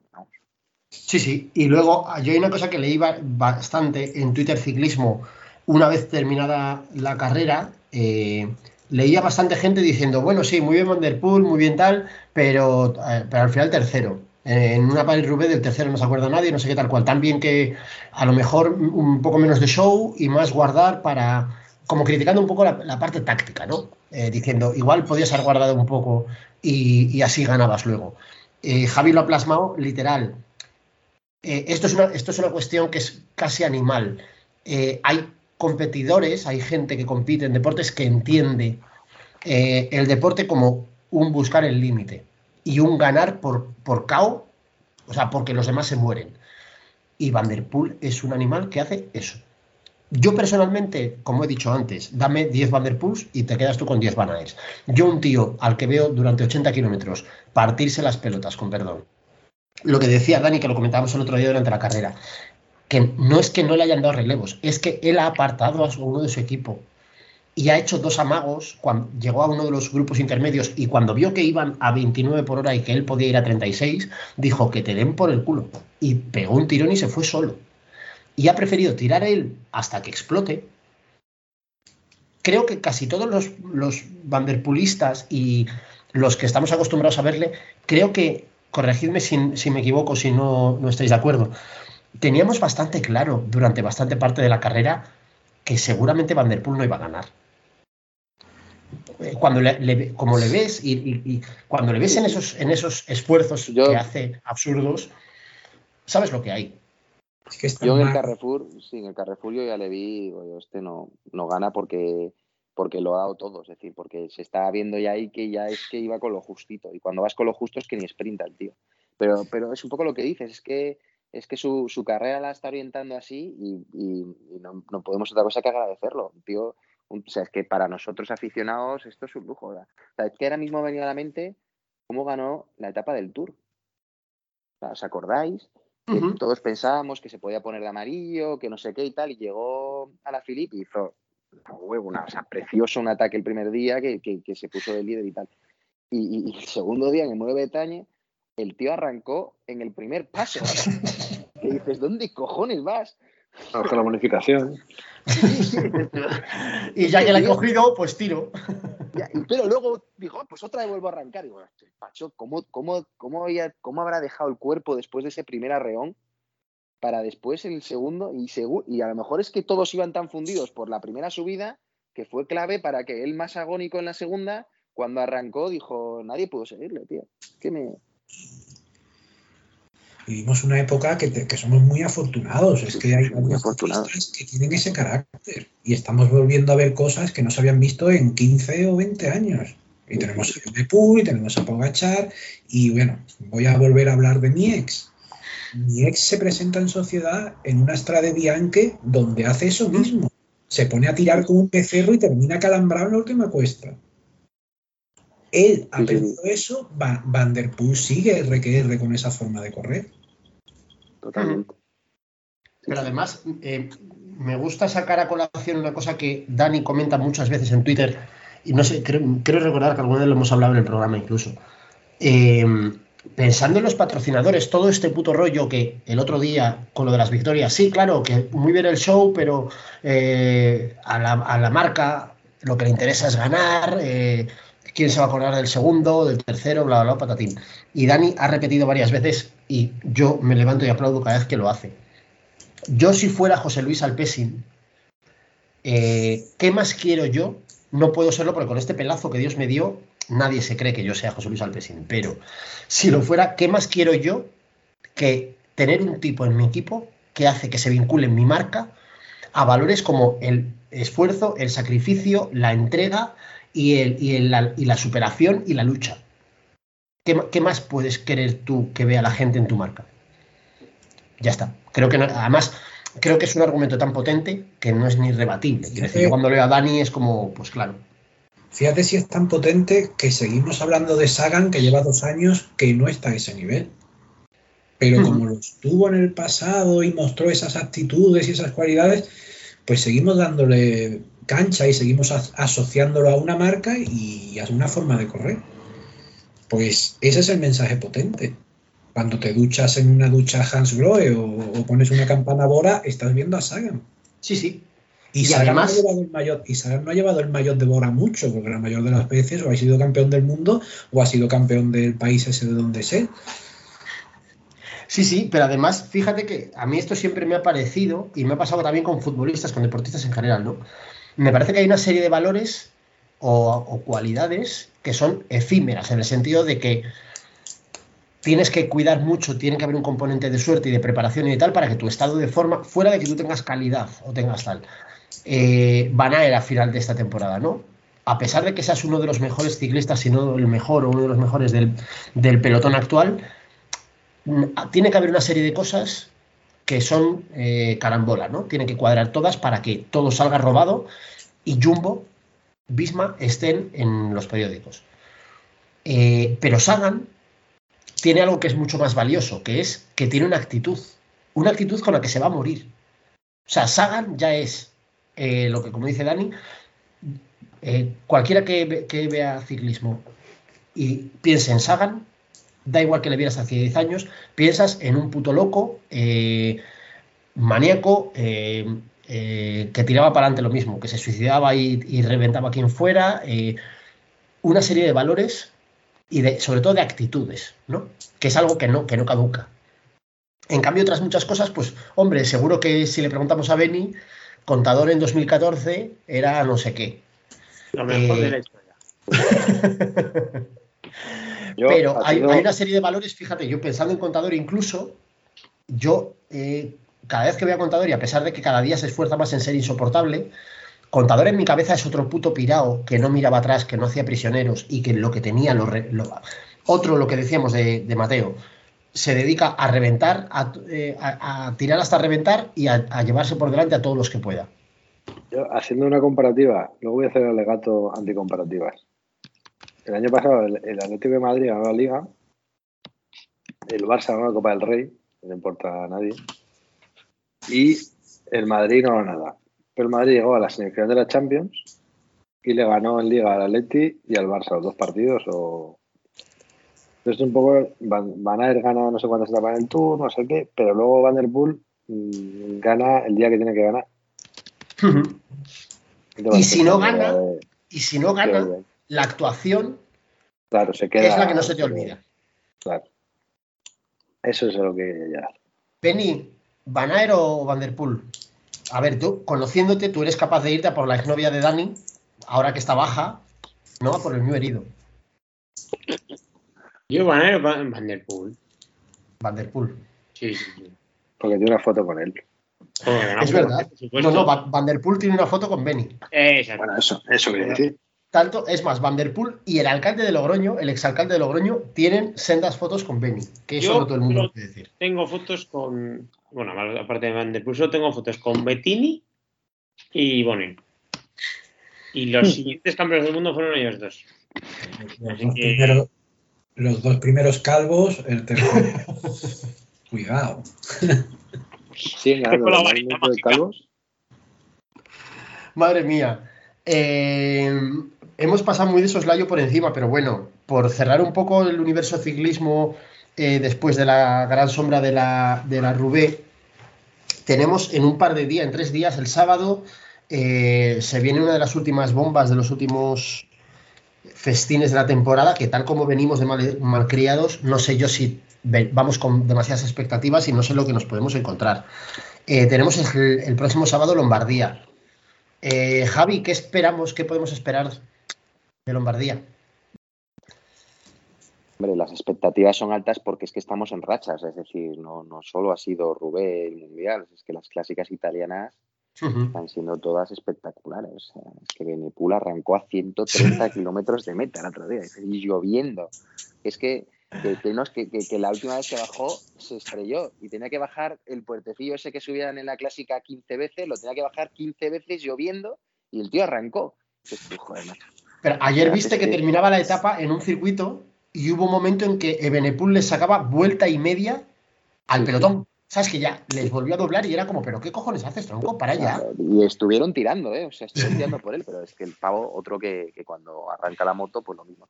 Y un poco li- alineado lo que dices, ¿no? O sea, el Lombardía este año que presenta un recorrido, a mí pues, personalmente me gusta más, un poco más abierto, eh, pero duro, duro, o sea, duro. Eh, yo creo que ser otra vez, con la mayoría de las carreras, la farmacia la que va a decidir un poco la carrera. O sea, eh, lo hemos visto hoy en Milán Turín, es que están todos muy, muy, muy fuertes. Ujú. O sea, hoy, hoy había momentos en el llano, aparte de que formaron el abanico, momentos en el llano en que se, se iban, o sea, estaban como motos, ¿no? Y les faltaba Benepul, con lo cual, y además han detectado claramente que hay un sospechoso, este que corrió la Rubén Roglic este, que, que, que- que me cago en su puta calavera cómo está de fuerte. O sea, hoy, hoy no, o sea, hoy lo, lo puse en Twitter, hoy Merckx no le hubiera ganado Merckx. Hoy Merckx no lo hubiera ganado. O sea, hoy, hoy lo que ha hecho en la cara del ganador del Tour, muy pocas veces se había hecho en ciclismo. ¿eh? Es decir, hoy que es cierto que Adam Yates estaba muy fuerte, hoy ha dejado que se escapara 100 metros de ventaja y se ha quedado pasteleando al lado de Pogachar, estando fuerte, para luego irse a por el otro. O sea, ojo, ¿eh? O sea, de verdad que pocas veces había visto esto.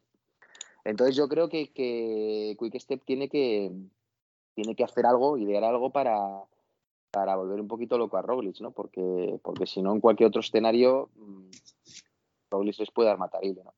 Entonces, es- solo por eso la carrera va a ser muy abierta. Pero es que además volvemos a lo mismo, es que llega gente, o sea, afortunadamente, es que ha habido años que la gente llegaba a Lombardía, que había cinco o seis ciclistas buenos para llegar a Lombardía. La gente llegaba ahogada, pasaba del final de temporada y es que ahora tenemos eh, que Pogachar está intentándolo, que Nibali parece que está en forma, que, joder, dices tú, coño, es que tengo alicientes por todos lados, ¿no? Entonces, eh, vamos, casi convencido de que va a ser un carrerón, carrerón, carrerón, vamos. Nibali, te refieres al hermano de Antonio Nibali. Sí, sí, al hermano de ah. Antonio. Eh, Dani, ¿estás tú también tan a fuego como Javi? O... Sí, muchísimo. Otra cosa es que, al igual que en la primera intervención, voy a esconder que no he visto nada esta semana, que estoy muy liado y no he visto nada. Voy a esconderlo con algo tangencial. Y es que no solamente tengo mucho hype con la Lombardía, con, el, con Lombardía, sino también con la París Tour. Son dos carreras de este fin de semana, si no me equivoco y suelen ser y París Tour suele ser una carrera que suele dar mucho espectáculo y también tengo muchas ganas de verla. El fin de semana, si estoy más desenliado, no pienso faltar ni un minuto. Pues, a ver, esto eh, yo siento ser así agorer, no agorer, pero bueno, precavido. Me gustaría tirarme a la piscina. La semana pasada también estamos ahí un poco como queriendo que fuera la polla, pero con el miedo de también yo creo que estamos un poco como perros apaleados, ¿no? Los típicos perros a los que han pegado mucho de pequeños, eh, lo que decía yo creo que era Javi antes, llevamos 10 años comiéndonos unas mierdas como la cabeza de un enano. Eh, entonces que ahora de repente todo, eh, o todo no, pero bueno, que ciertas carreras grandes nos estén dando estos niveles, yo personalmente estoy como mirando hacia, hacia atrás a ver cuándo va a venir la hostia de realidad de no, no, a ver, no os flipéis que esto ha sido un espejismo y volvemos a lo que tal. Por lo pronto vamos a, seguir aprovechando eh, mientras dure las carrerazas y iremos viendo a ver, eh, ojalá yo cruzo los dedos porque también tengo bastantes esperanzas, eh, eso, no solo en Lombardía, sino en París, Toulouse, efectivamente. Para cerrar el bloque de bicicletitas, había pensado ya que hoy es el primer día que Javi viene a, a ganado y como él ha dejado caer antes, eh, no lo podíamos dejar pasar. De todos he sabido que Javi es fanboy, que dicen ahora lo dice mi cuñado, los jovenzuelos, eh, es muy aficionado, entusiasta de Movistar. Quiero decir públicamente para que no te sientas en una isla tú solo, que no estás solo. Yo toda mi vida he sido, desde la época Reynolds, te lo juro por Dios, tengo postes de José Luis Laguía todavía en mi casa eh, yo siempre, también he sido tradicionalmente dentro, de hecho en la época noventera de 11, Kelme y, y, y Vanesto, o, sí, Vanesto, eh, yo siempre fui absolutamente, absolutamente vanestista, eh, desde la época de Indurain, del Chava, etc. Pero claro, cuando ya vas creciendo, vas viendo más ciclismo, aprendiendo más, y sobre todo supongo cuando ya la, la gota colma el vaso, yo llegó un momento que dije, mira, esto es una universidad de desgraciados, es, un funcionariado, es un funcionariado, básicamente, ¿no? Y que están ahí, es como la una universidad en la que yo trabajé un montón de años, ¿no? Están ahí el rector, los vicerrectores, que están en su puto limbo, luego hay un cuerpo intermedio, que serían los directores, en este caso, ¿no? Que están ahí creyendo que son la hostia, pero que son cuatro mindún dispuestos a dedo, y luego los estudiantes que hacen, y los doctorandos y tal, que hacen lo que pueden. Em, como llevamos toda la temporada, vamos toda la temporada, todo el año y toda la vida, diría yo casi, atizando a, Movistar, eh, bueno, pues me gustaría mm, comentar así, aunque fuera un poco por encima, que nos comentes cómo ves tú, no solo, eh, bueno, la temporada, las últimas temporadas, eh, ese paso de triunvirato a, a día de hoy prácticamente podríamos decir no tener líderes después de la desbandada de, más, o sea, de la desbandada de Miguel Ángel López, perdón, nos queda más, pero que no sabemos si tiene madera de líder o si el tronco está hueco. Eh, eh, no sé, coméntanos un poco cómo has visto tú la temporada, las últimas temporadas de Movistar eh, y qué puede tener Movistar por delante. A ver, no soy fanboy, tampoco la presentación. Ahora no te sí, sí me ¿eh? gusta. No, no me cago para nada. Voy a decir cosas con las que mucha gente no está de acuerdo. ¿eh? Eh, no, a mí lo que sí que me gusta es mucho es ir contracorriente, ¿no? Y entonces cuando la gente le atiza bastante, pues oye, solo sí que suelo poder poner las cosas en su, en su justa medida, ¿no? O sea, Ujú. hay- y por eso lo, del, lo de llegar a 40 victorias, porque me parece que el equipo eh, hace cosas bien, ¿vale? O sea, hay cosas que hace bien. Pero la realidad es que es un poco como tú lo has pintado. Decir, que, que creo que hay un problema de fondo dentro del equipo, que durante un tiempo eh, pues Valverde lo ha escondido. Pues Valverde lo podía esconder todo. Eh, y que creo que parte en el origen. Y a mí me parece que el origen es, eh, son unos señores que llevan 40 años haciendo ciclismo y que, y que saben mucho de ciclismo, eh, pero que les cuesta dejar, dejarlo en general, ¿no? La, la mejor forma de no dejarlo eh, es ejerciendo de mal jefe. Yo creo que eso es lo que hace actualmente Unzue, ¿no? Unzue lo que ha hecho es siempre rodearse de gente menos lista que él, que es el, gran defecto de un jefe, ¿no? Entonces, él, él lo que hace, y yo es lo que interpreto, es que eh, para poder seguir teniendo esa autoridad, eh, pone por debajo de él a gente que o puede controlar o no tiene muchas luces o, al final siempre les puede eh, un poco eh, llevar por el camino que él quiere. Y esto pues está, está haciendo que evidentemente el equipo no funcione todo lo bien que tiene que funcionar, sobre todo dentro de la carretera. Yo, creo que, yo creo que dentro de la carretera es donde, donde, menos, donde menos funciona. Dicho lo cual, coño, hacen cosas bien, ¿sabes? O sea, es decir, que, que, a mí me jode un poco también la, las quejas constantes y el tener mucho ojo con ellos y tal, porque, porque oye, pues porque, pues por ejemplo con más, ¿no? Pues oye, el- es el anticarisma, es, es, coño, nada, no es nada ganador y tal, pero coño, quinto en el Tour o sexto en el Tour y segundo en la Vuelta, es decirte que tampoco, que no es una temporada, sé, que luego hay cada y por ahí con contratazos y sacando pecho que no te corre y que hace nada en todo el año, ¿no? O sea, que, también, coño, hay que ponerle un poco en valor a, algunas, cosas de las que hace, ¿no? Eh, y ahora el panorama es un poco más complejo, ¿no? Es lo que has dicho tú, ¿no? O sea, es el, triunva, el, triunva, el triunvirato que, que se rompe. Eh, que claro, en el fondo para mí es perder a Quintana y a Valverde. O sea, Quintana en Movistar, hostia, es un, es un, es un palmarés increíble. Y el de Valverde no te digo. Y claro, sustituir, sustituir eso no es fácil de ninguna manera, ¿no? Entonces creo que el equipo lo ha intentado de alguna manera, pero que desde luego no, no cubre lo que deja, ¿no? No cubre para nada lo que deja. Y, y, entonces, viendo que no lo iba a cubrir, ha intentado generar un equipo distinto que pudiera pegar ramalazos en otros lados. Pero la realidad luego es que eso que jóvenes, gente de piedras, gente de no sé qué, al final no lo potencian. O sea, es un poco más de cara a la galería, ¿no? O sea, no, no hemos visto eh, un bloque específico que vaya a preparar esto en serio, ni no, no. O sea, simplemente es un poco más para la galería, ¿no?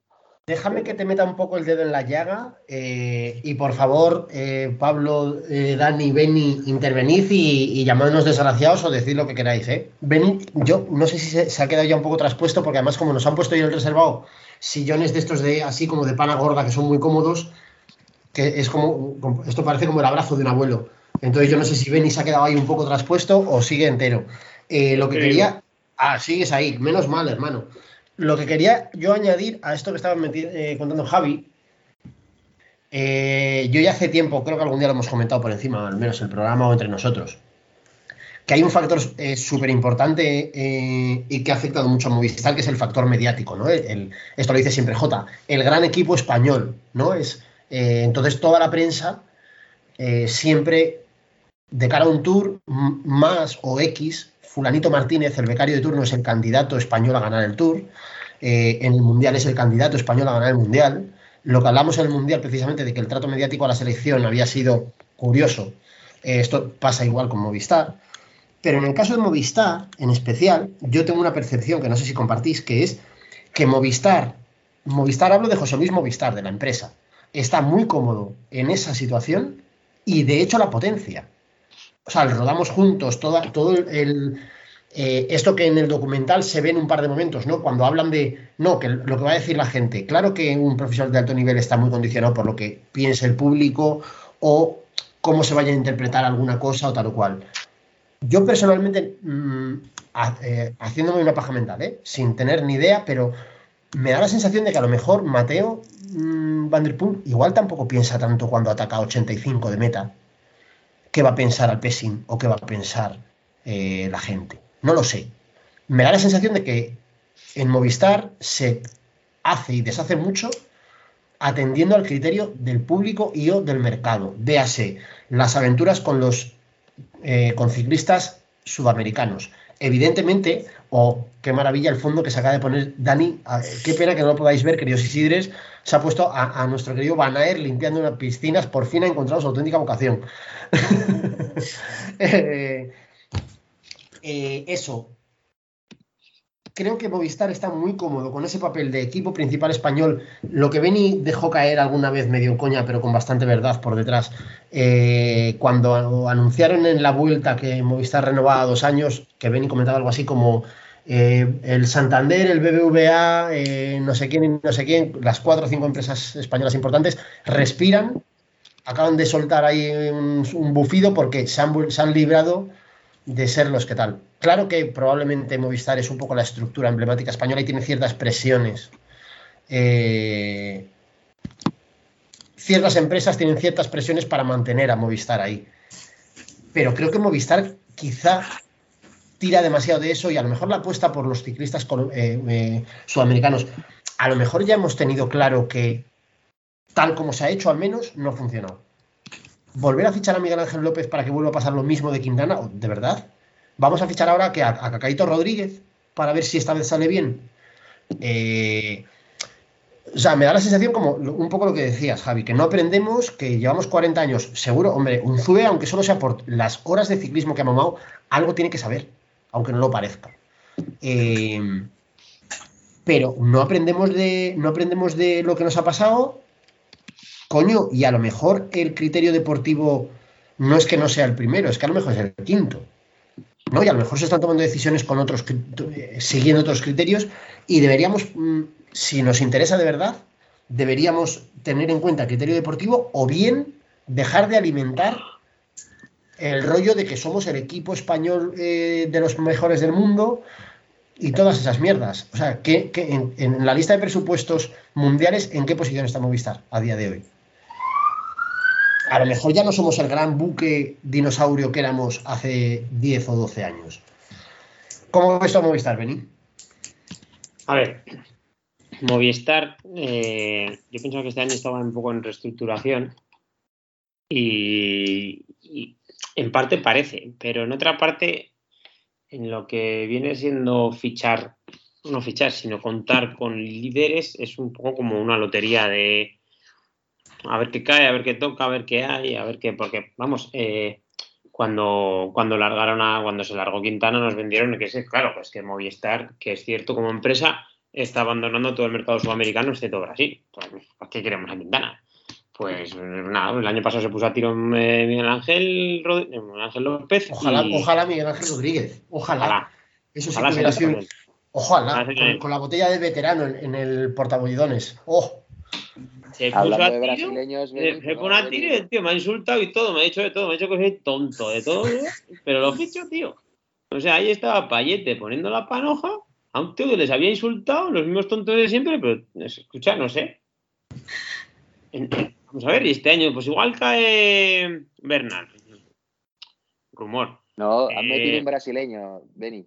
Un brasileño, brasileño pues, para el año que viene, sí, sí, ¿verdad? pues eso, claro, un brasileño, pues, pues Neymar. a Susa. Creo que han fichado a Susa para el equipo femenino. O sea, No, no, fuera de coña, seguro que Coutinho. apunta muy bien, ¿eh? Apunta bien. La verdad es que han tenido buen ojo ahí en ese A ver, ¿eh? el tema es que el- no sé quién ponía ayer el otro día en el grupo de, de, de Telegram de Está Ganado que el último stagiar que habían pasado era Carapaz.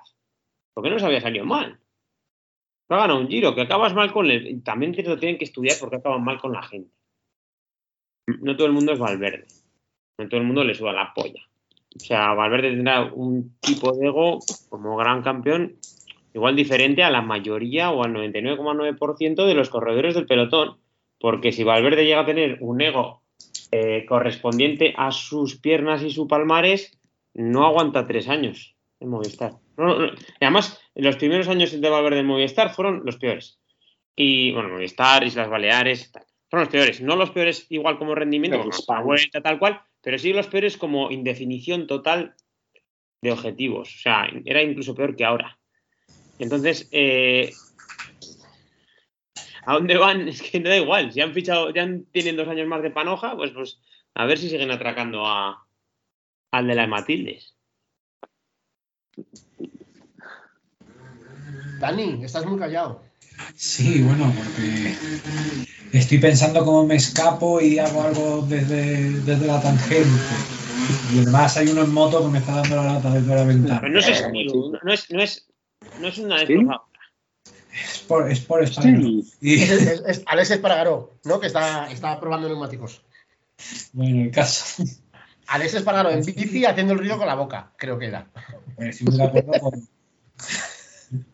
estoy muy de acuerdo con Javi y con Benny que es necesaria una reestructuración, pero es que yo creo que es una cuestión más estratégica que, que de nombres. Yo creo que, vista la reducción de presupuesto que están teniendo, que es notoria y que se sabe, yo creo que es una cuestión de redefinir objetivos. Ellos tienen que centrarse en la vuelta, donde es un escenario en el que si tú la preparas a fondo, otros grandes líderes no llegan al 100%, donde vas a brillar más que en el Tour, y luego una reestructuración de, de forma de fichar. Ellos han pensado que fichando chavales jóvenes terminarán teniendo un buen equipo y lo que no se están dando cuenta es que en el ciclismo de hoy día estos chavales jóvenes se te van corriendo. En cuanto destacan un poquito, se van otros grandes transatlánticos con más dinero y, y el representante los mueve porque a día de hoy en el ciclismo también se mueven corredores para que los representantes cojan dinero. Y hay algo que tenía Movistar, que lo tuvo durante mucho tiempo, que es una clase media que picoteaba durante todo el calendario. Estoy hablando, pues, los Visconti, los hermanos Izaguirre, eh, gente de ese palo. Y creo y tengo la sensación de que ahora mismo Movistar no tiene ese perfil de corredor. Está en manos completamente de los líderes que tenga en ese momento el equipo. Eh, más, Mal, Valverde o quienes sean. El resto son puros gregarios. Y es muy complicado que todo dependa de lo que hacen tus tres líderes. Pablo, ¿sigues despierto? Sí, estaba leyendo. Es que me mandaron un SMS a los becarios. Porque eh, no he leído un tuit muy ofensivo, bueno, muy ofensivo, insultando y tal. Y no quería dejarlo para que no pareciera que no lo leía porque era muy ofensivo. O sea, da igual. Ahí está, de- deconstruyendo el programa. Claro. Me y lo voy a leer ahora. Es, el usuario es mmp-alter. Eso es Y una- dice- un archivo borrado de Facebook. Ya te digo. Y yo, es que la primera frase la entiendo, pero la segunda no la entiendo. No sé si él ha escrito mal algo o yo no lo entiendo. Bueno, la primera frase es podcast minoritario y cada vez más endogámico, enfocado a un pequeño grupo de coleguitas de la red. Uh, Muy Duro, ¿eh? Sí. uh. Y la segunda parte de la que no entiendo, alguna- yo creo que debe alguna palabra que, que el corrector le ha cambiado o algo. La segunda parte es el reflejo especular bajo intercambio de género de los deportes de Antena 3. A ver, a- espera, a ver si va a ser. Claro. A ver Llevo si va a ser Graciano Palomo. intentando saber cuál es la palabra que está mal. Si especular por es- espe- especular por espectacular o, o intercambio, no sé, pone el reflejo especular bajo intercambio de género de los deportes de Antena 3. Espera a ver, Hay- a, a ver si Hay va a par de ser. palabras ahí que no están. A ver si van a ser Graciano Palomo o Roberto Gómez, que se han cabreado porque no les traemos. Y como estamos todo el día en el reservado, se han chinado. Y entran ahí, que es un eh, programa endogámico para un grupo de coleguitas de la red. Hombre, claro. Sí.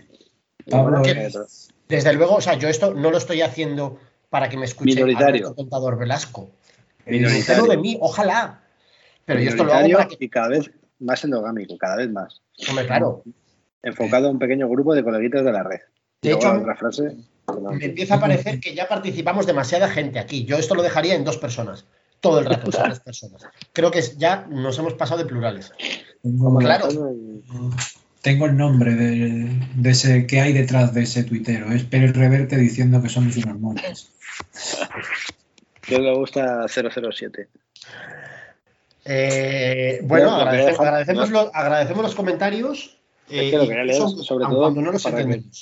Claro, sobre todo para que no pareciera que, que porque nos insulte no así no lo leía. O sea, que no me lo he saltado porque No, no. me ofendiera. O sea, me Sí, he saltado porque no me los- cuenta. lo que más nos gusta. Y el golpe bajo de que es minoritario y, y endogámico para coleguitas, bien, pero la otra parte no la entiendo.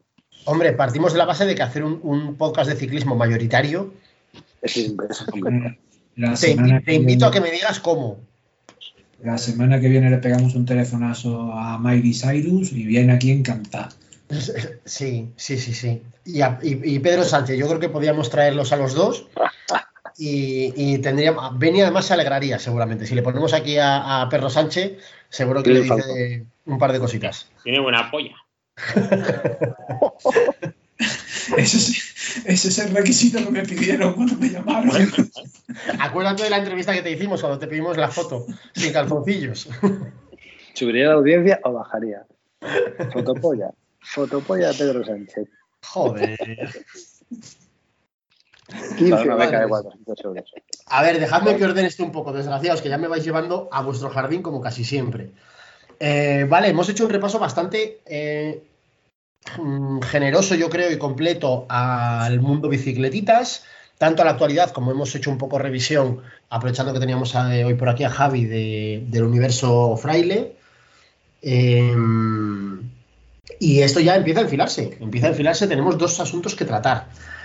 Por orden de importancia, eh, si os parece, me gustaría hacer este interim intermedio, que hoy ya es casi a final de programa, eh, eh, para que Javi nos cuente un poco, para preguntarle a Javi, eh, aunque lo dejamos caer la semana pasada, pero lo hice yo pues con la, con la habitual sutilidad que me caracteriza, lo hice rápido y, con mala hostia, pero hace un par de semanas, hace dos findes concretamente, se celebró la Ryder Cup eh, 21 eh, y ahí estuvimos Javi y yo, entre otros muchos, como perretes, como otros muchos europeos, me atrevería a decir, eh, aguantando todo el fin de, e incluso como yo decía la semana pasada, en momentos de flaqueza que yo ya no sabía si, verlo o no, porque ya desde el viernes había quedado bastante claro a dónde iba. eh,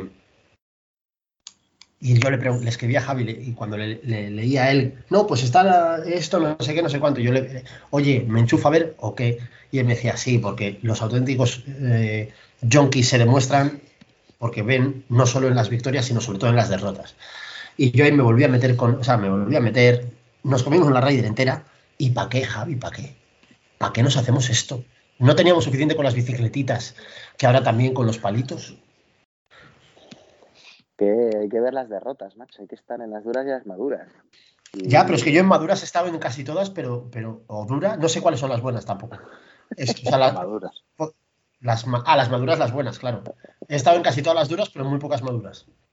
Claro, pero, pero en- en- especialmente en golf y en la Ryder llevábamos muchos años o muchas ediciones eh, pues, pues ganando y, y parecía fácil. Y es un poco el, el mensaje que, que al que no está muy metido en el mundo del golf, eh, como, que, como que parecía que Europa es favorito, ¿no? Porque llevaba muchas, últimamente más victorias, ¿no? Y la realidad es que lo comentábamos antes de empezar y es que el equipo americano, joder, es que era un equipazo, uno a uno. ¿no? La única duda que teníamos era lo que les suele pasar muchas veces en la Ryder Cup y es que no suelen hacer un buen equipo, no suelen tener unos capitanes inteligentes que preparen bien el campo, que formen parejas adecuadas. Esta vez sí lo han conseguido. O sea, esta vez dieron en la tecla, hicieron un campo, la preparación del campo era perfecta para ellos, muy largo, sin, sin RAF. Eh, yo creo que, que Stricker ahí hizo un trabajazo y potenció lo que, la- lo que es la realidad. Y es que eh, con, con el bajón de nivel de, de Rory McIlroy tenemos un golfista europeo entre los 10 mejores del mundo. Y los otros 9, 8 son americanos. Entonces, claro, cuando de los 10 primeros del mundo hay 8 americanos y un, y un español, iba a decir un europeo, pues lo lógico es perder contra Claro. esos 8, ¿no? O sea, que es que no hay más tutía. Eh, dicho lo cual, pues el golf Y a un partido de 18 hoyos y jugando en formato Ryder Cup, pues podía pasar cualquier cosa. Y la- lo que pasó fue que nos pegaba una paliza histórica, una paliza sonrojante y un toque de atención muy grande para muchos de los golfistas y sobre todo para el capitán, que por supuesto no dio en la tecla nunca, o sea, desde el primer momento que no dio en la tecla. Eh, ¿Qué tenemos que hacer ahora? Pues, hombre, convendría que saliera algún golfista europeo nuevo con algo más de nivel, ¿no? Es decir, que últimamente no sacamos muchos.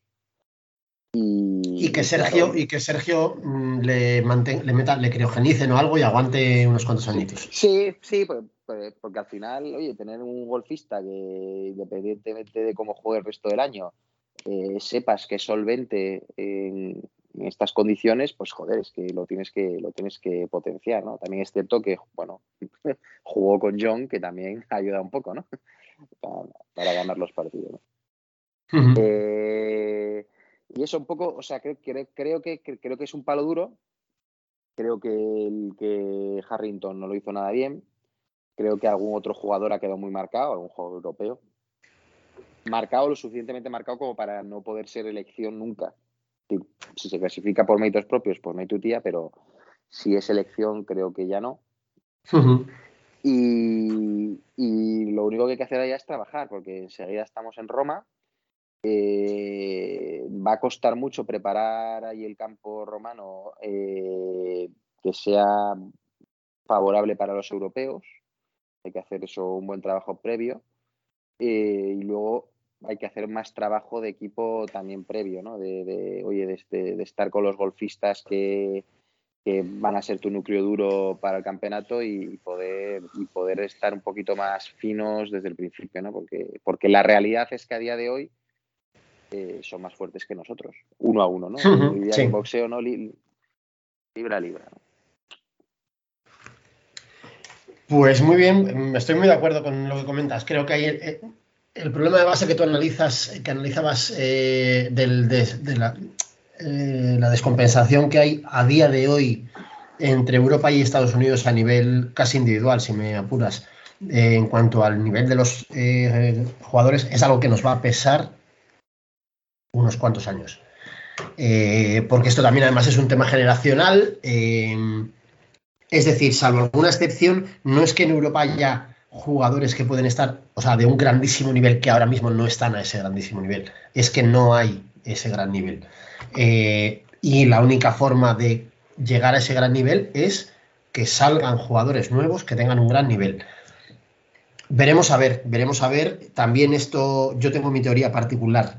Eh, creo que en Estados Unidos se le da mucho más peso al golf que eh, creo no, se le da mucho más peso al golf que en Europa, sobre todo integrándolo dentro del- de la educación, ¿no? del, del- del sistema universitario. Esto hace que en Estados Unidos, de forma natural y general, salgan muchos más golfistas de primer nivel que en Europa. Eh, no sé si esto en algún momento. Pues, claro, o sea, es que es una, es, un- es una realidad y además es que además ahora hay un tema económico que es increíble. O sea, la diferencia de dinero, del dinero Claro. que se mueve en Estados Unidos al que se mueve en Europa. O sea, nosotros ahora tenemos varios golfistas en lo que sería la segunda categoría. esto es. Realmente, realmente, eh, no te voy a decir que están mal viviendo, ¿no? Un golfista tampoco puedes decir que esté mal viviendo, pero que da lo justito lo que ganas para cubrir los gastos y tal. Cuando yo siempre cuando la, cuento la anécdota de que en, en el PGA Tour, en el circuito americano, eh, no recuerdo ahora si, la, si son los 125 mejores, ¿no? Cada año son los que mantienen la tarjeta, ¿no? El 126, el 126 baja a segunda división, ¿no? A, a lo que antes era Nationwide.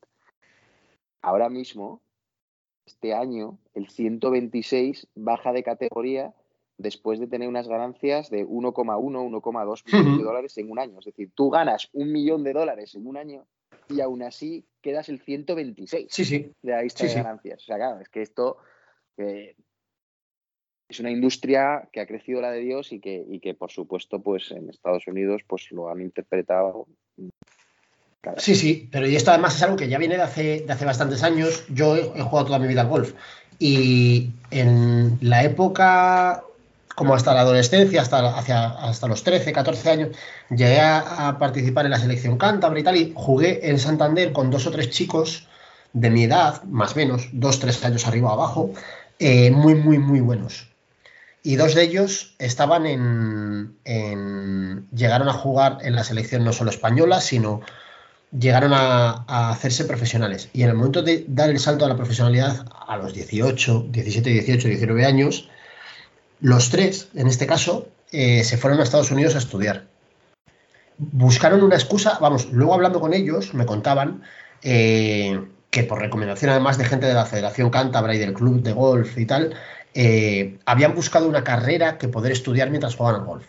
La, la- la excusa es la carrera. Ellos habían elegido una universidad en la que estaba el preparador que ellos querían tener. A día de hoy esta gente, Nacho Elvira, por ejemplo, que es el más el que más eh, reconocimiento ha tenido hasta la fecha, Nacho eh, pues ha llegado a, jugar algún torneo más o menos reconocido, pero bueno, está en esa segunda división que tú dices. Nacho vive como patapollo, o sea, es decir, tiene un nivel de ingresos que en España no tendría, pero ni mm, de coña, no solo del circuito, sino además patrocinadores que aquí no habría, en Europa no habría forma. Tyleist, siendo un jugador más de España, no te va a patrocinar. En cambio, siendo el 140 de Estados Unidos, probablemente sí. Eh, esto es una brecha que hace muy difícil que Europa se pueda acercar a Estados Unidos en ese sentido. Por cada, por cada deportista, por cada golfista español que se va a Estados Unidos, en Estados Unidos hay 40. Eh, y es muy complicado salvar esa brecha. Mientras no haya mucha más inversión o mucho más apoyo o se apueste, si es que queremos apostar, quiero decir, yo tampoco estoy exigiendo, eh, simplemente lo planteo. Mientras esto no se. Esto es un reflejo, quiero decir, de toda la política anterior, ¿no? De toda la política de categorías inferiores que se hace. Mientras no haya mucho más apoyo a nivel eh, aficionados y a nivel por debajo, me temo que se viene una época de sequía a nivel, especialmente Ryder, que es donde más se acusan eh, estos factores. Eh, muy bien. No sé si quieres añadir algo más, Javi, ya de los palitos, ya que Ah, no, no, suficiente. Nos hemos Vamos a metido. No vamos a Fíjate que- aquí el resto. Fíjate que yo algún día he comentado alguna cosa en otros programas, pero como siempre estoy solo, pues claro, esta gente, estos catetos que, que suelen estar en el programa, que van a saber, pues qué le voy a preguntar yo a Dani de palos. Si lo más parecido que ha visto un palo es la vara de avellano que, que tiene en clase para, para sacar a los chavales al recreo. Pero si no he cogido un palo en mi vida, Julio. El día pasé por un campo de golf con la bici. O sea, pues Ah, no. Muy bien, así me gusta. Lo vi de que- lejos. Lo rodeé. Lo rodeé con la bici. Eh, Enhorabuena. Y le, gritabas, y le gritabas al que estaba intentando colarla en el. ¿no? Sí, sí, sí. Falla, falla, falla. Qué bien, amiguitos. Eh, hemos dado ya un repaso casi completo. Solo nos queda un punto que, de los que yo quería tocar hoy, eh, pero que en realidad ha estado presente todo el programa, que es la luchoneta.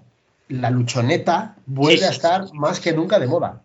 Eh, Estaba esperando. a ver, Be- Beni, Beni, adelante, por favor. ¿Qué, qué se ha dicho, ¿Qué se ha dicho hoy en el reservado? ¿Qué has escuchado de la luchoneta?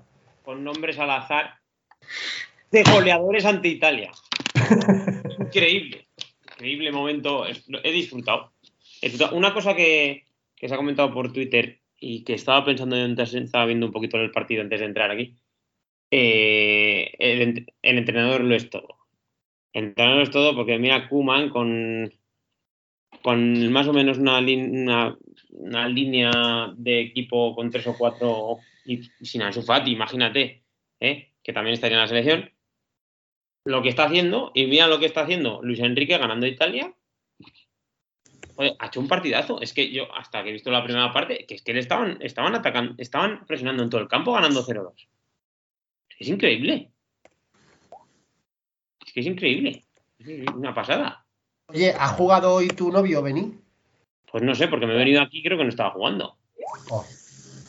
A mí lo que me gustó mucho fue ver el otro día que en el Sheriff este de, de Escocia, de donde sean, había un, clon de tu hermano, de tu novio. ¡Ay, mi madre! Un, un clon de Adama, Ada- además que se apellía también Traoré. Yo- Pues no. Hay muchos Atamas y Traorés de estos, ahora.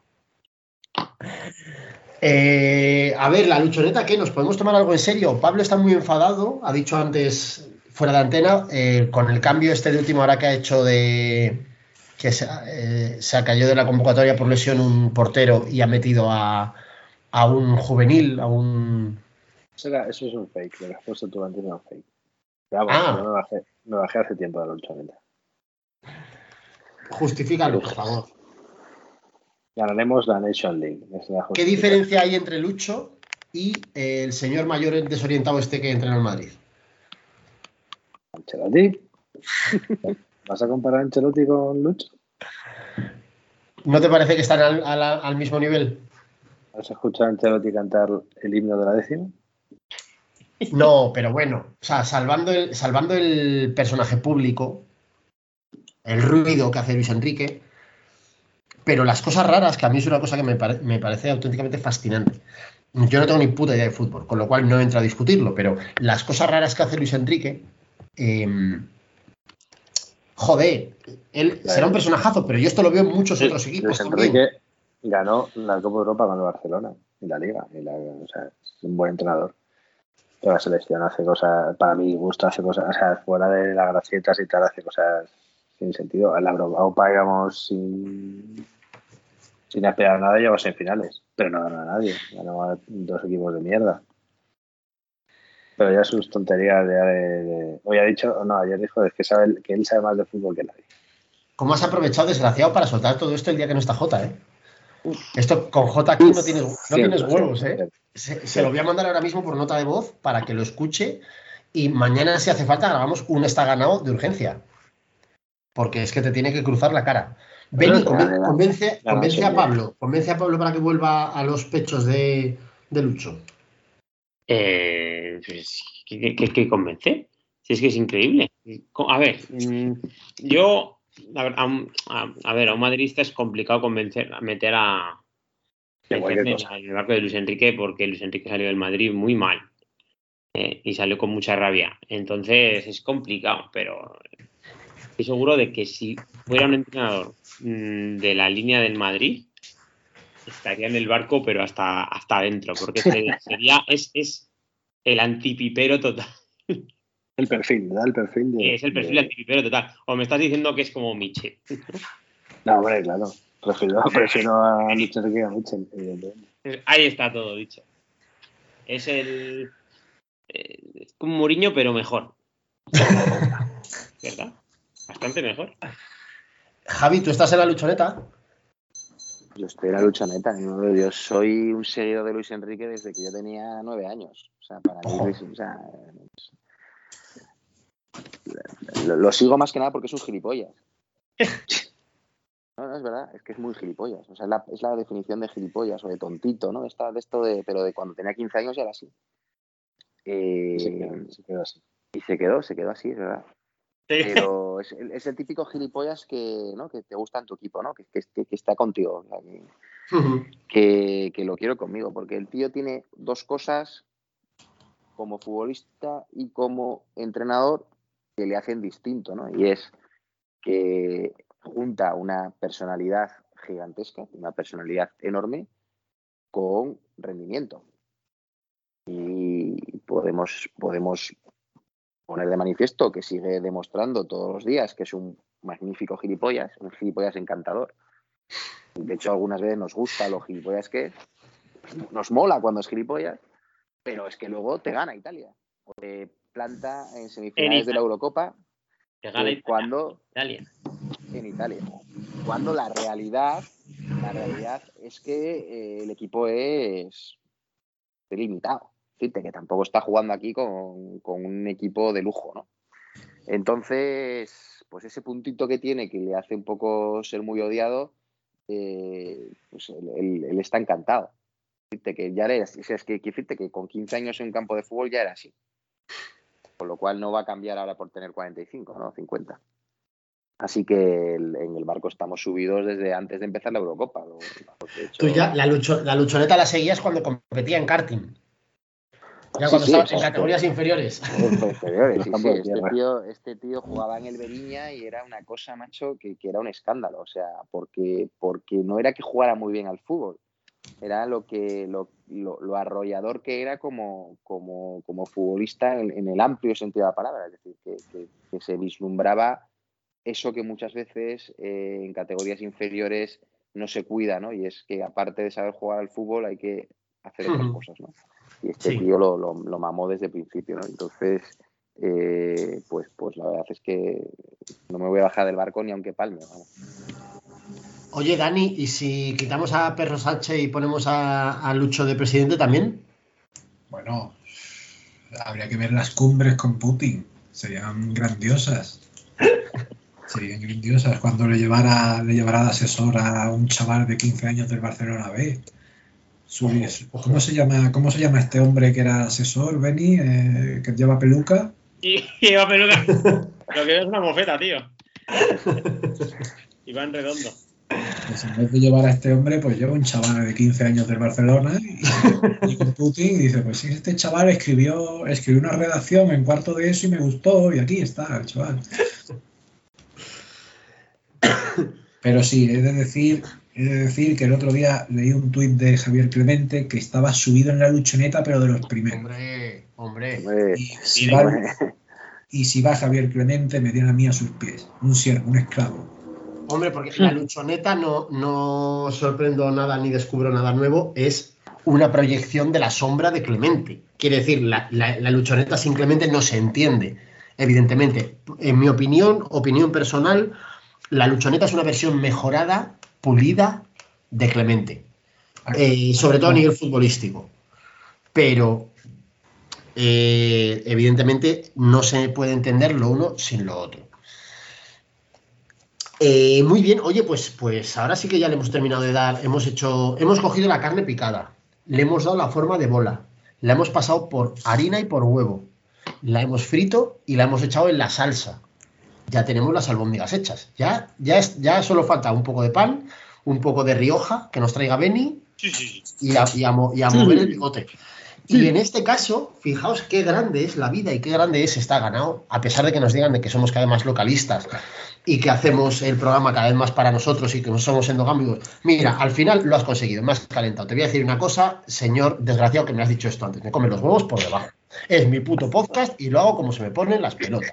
Por supuesto, no sé cuál es la sorpresa de todo esto.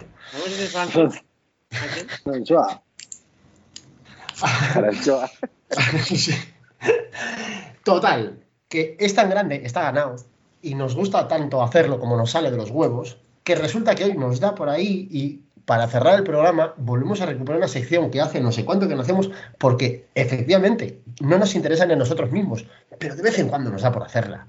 Hoy tenemos El alegato de Pablo Breis. Efectivamente, hoy resulta que a Pablo le ha dado porque otra vez quiere volver a hacer el puto alegato este que no le interesa ni a las vacas. Eh, buenas noches, Pablo. Adelante, por favor. Adelante, compañero. Eh, mira, muy rápido. Eh, a lo mejor es que el alegato lo iba a hacer la semana pasada, pero se me olvidó. Ya se me ha olvidado el cabreo y todo. Pero no era cabreo. Era eh, un consejo. Bueno, no. Eh, eh, stop comparaciones. No hay comparaciones. Cuando ganó el Mundial a la Philippe, el otro día había 300 personas diciendo que si era mejor Valverde o a la Philippe. Dejar de dar mierda, dejar las cosas. O sea, da igual, Valverde gana cosas, a la Philippe. Y además, el que, el que compara iba con, Valverde, como que ningunea a la Philippe. No, bueno, solo ha ganado dos mundiales. Ah, bueno, pues nada, chico. Y al rato, todo esto en Twitter, ¿eh? Estoy hablando. Pero según en la vida real también te encontrarás a gente igual. Al rato vi a otros dos o tres, solo sabía uno de ellos, pero cuando te salen las conversaciones, discutiendo si era mejor Iniesta o Zidane. Casualmente, el que defendía que era mejor Iniesta era del Barça y el que defendía a Zidane era del Madrid. Las cosas casuales. Bueno, y entonces, para decir que Iniesta era la polla, te decían que Zidane pues, no era para tanto, no, no había ganado cosas. Zidane, ¿eh? Que no había ganado cosas Zidane. Zidane. O sea, Que no ha ganado Zidane. La Entonces, la- eh, dejar de hacer comparaciones. O sea, puedes comparar. Al Cuando era pequeño.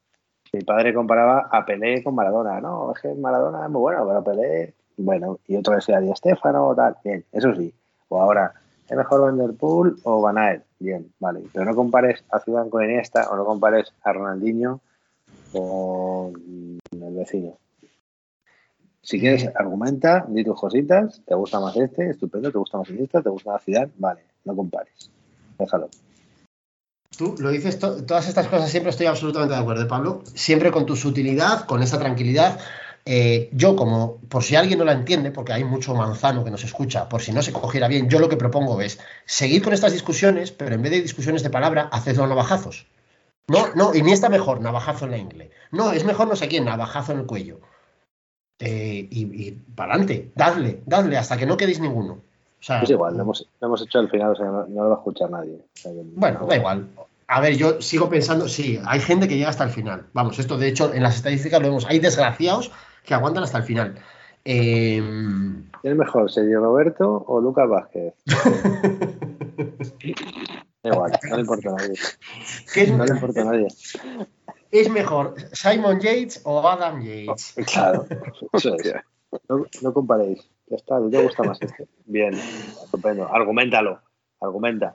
No Como compares. casi siempre, a fuego, a- totalmente de acuerdo contigo, Pablete. Toda la puta razón. eh, no seáis, eh, podríamos resumir un poco el alegato en no seáis, sub- O no Ronald. seáis subnormales. ¿eh? ¿Quién es mejor, Pablo Lastas o Ronald Koeman? Hombre, Pablo Lastras, ¿dónde va a parar? ¿Dónde estás? Juanma Castaño. Oh, hijo de puta. No, antes era. Eh, ¿Cómo era? ¿René Ramos o Fran Contador? Hostias, hostia. Qué maravilla, qué maravilla, qué maravilla. Bueno, amiguitos, oye, ya no sé si lo escucháis, pero tenemos ya de fondo eh, timbales y ya no sé cómo se dice esto. Y cornetas, o como se diga la polla esta de los toros. Eh, y esto es señal inequívoca de que estamos llegando ya al final del programa de esta semana. Eh, Espera, creo que ha estado muy guay. Un segundo, un segundo. ¿He estado, he estado traspuesto o hemos hablado de gol? Sí, Hemos inaugurado la sección de los palitos. Esta vez sí que nos van a insultar, ¿eh? Bueno, bueno, con razón. Yo hago, yo doy todas las, posibles, las facilidades que puedo para que nos digan de todo. Em, creo que Chorbo quiere decir algo. sí, me dicen por línea interna que Dani quiere, quiere decirnos algo. Adelante. No, yo era eh, simplemente para la despedida, pues así a bote pronto se me acaba de ocurrir que como estoy, como estoy un poco depre, en plan sofá, luz oscura, cubo de helado y cuchara grande, pues estoy un poquito tierno. Y he de decir que, que me lo paso bien siempre que vengo aquí, pero que tengo un problema. Y es que normalmente nosotros somos un poco somos un poco brutos, un poco arcaicos y, y diría que somos como, como, como neandertales, vivimos de partir huesos y sorber el tuétano, pero de vez en cuando me traéis aquí a gente, me traéis aquí a Jota, me traéis aquí a Javi y esta gente son ya cromañones, esta gente tiene visión, visión a largo plazo, tiene mirada amplia, tiene pensamiento abstracto. Sí, sí, sí. No, el, no pulgar, el pulgar oponible. Pulgar Sí, sí. oponible. Esto ya es otra, otro nivel. uno se empequeñece, se empequeñece mucho ante gente que, que habla bien, que, que se expresa bien, que, que no es un puto los cabeza ponen- ternero como dices Los tú. que nos ponen las figuritas ahí, nosotros vemos las sombras, como en la, en la caverna. Cualquier día se pone, cualquier día se ponen a cultivar. Ojo, ojo. Ojo. Totalmente de acuerdo, Dani. Es más, lo, lo único que te puedo apostillar a eso es que, imagínate, si tú dices eso pensando y, y- y, eh, con- mencionas o tal, a Jota, a Javi, ¿qué pensaremos los demás? Los que ya pensamos eso de, de todos vosotros y cada vez que viene más gente nueva y yo personalmente seremos, eh, como ha dicho este, borbones así que follamos entre nosotros y lo que quieras. Pero tener gente Endogámicos. en bueno, pues Bor- Borbones, perdón, eh, que vienen aquí, eh, o sea, que se prestan a venir, que tienen el nivel que mm, hemos tenido hoy aquí. eh, a mí esto me parece una suerte y me parece algo eh, de lo que yo personalmente estoy súper orgulloso y me siento súper afortunado, ya no de emitir, sino de poder hacer, poder tener una charla, una reunión semanal, una cerveza semanal con unos colegas eh, de este nivel. Tener colegas que saben tanto a mí me hace mucho mejor persona. Pero, eh, opinión. Para la cinta. Dicho lo cual, Javi, mil trillones de gracias, tío, por haberte prestado a venir. Eh, no sé si sales No, o no, pero ha sido una bueno. pasada tenerte por aquí, tío. No, gracias a vosotros por invitarme porque me lo he pasado de lujo. Es un rato súper agradable. Y, y así encima ya me, me evito tener que escucharos. ya, ya me, ya- ya me me pasa he oído. ¿Por, por qué te crees que vienen siempre J y, y Dani? Porque así no tienen que, que escuchar luego el programa, ya lo escuchan en directo a ratos y ya está hecho. Eh, No, en serio, nada, en serio, que eh, muchas gracias. mil millones de gracias y que te quede claro, ya sabes cómo se llega a nuestra casa, te damos una copia de las llaves y amenazamos con traerte de las orejas cualquier otro día. eh, y siempre que te apetezca, ya sabes que aquí la puerta está abierta. Y a los otros tres desgraciados, pues qué os voy a decir ya a estas alturas, que muchas gracias por otra semana más aquí soportándome. Eh, gracias por aportar tanto brillantez como aportáis, amiguitos, y que nos volvemos a escuchar prontito. La semana que viene volveremos a disertar sobre nuestra endogamia, volveremos a compartir a la prima Amparo. Eh, esta semana me la llevo yo y la semana que viene le toca a Dani. ya sabes que a partir de las 11 de la noche no le puedes dar Coca-Cola con cafeína que se altera. Eh, Ahora, ahora entiendo, ahora entiendo tu nick de cachondina. ahí está, Coca-Cola más aspirina, no falla nunca. Eh, ¿Sabes? nada, amiguitos. Cuando, que- cuando comí pochas con cachón en Santander, le tuve que preguntar a Cachón, bueno, ya lo he contado alguna vez, ¿qué cojones era el cachón? Y ya dije, ya estaba pensando, digo, a, no- a- a ver si no ha sido Coca-Cola más aspirina y, cachondina por el, por, por el calamar. y, y- pero, y, y tú notaste ahí que se te puso, ¿no? Joder. Ahí como el cuello un cantador. Hombre, bueno, ¿a poco no acabó la olla? Amiguitos. No se, terminó el puto sobao, ¿no? Puede Nada, ser. nada, una vergüenza. Eh, Beni- Benito, es, Benito es una auténtica vergüenza. Amigos, mil millones de gracias por aguantar otra semana más eh, y estar aquí con nosotros. Y a- queridos Isidres, ya sabéis, como todas las semanas os decimos, eh, nos leemos, os leemos, esperamos vuestros insultos y cariños a través de las redes sociales y nos volvemos a escuchar aquí la semana que viene. Adiós. estoy volviendo loco, estoy volviendo loco, estoy volviendo loco, poco a poco, poco a poco, estoy volviendo loco, estoy volviendo loco, estoy volviendo loco, poco a poco, poco a poco, me estoy volviendo loco, estoy volviendo loco, estoy volviendo loco, poco a poco.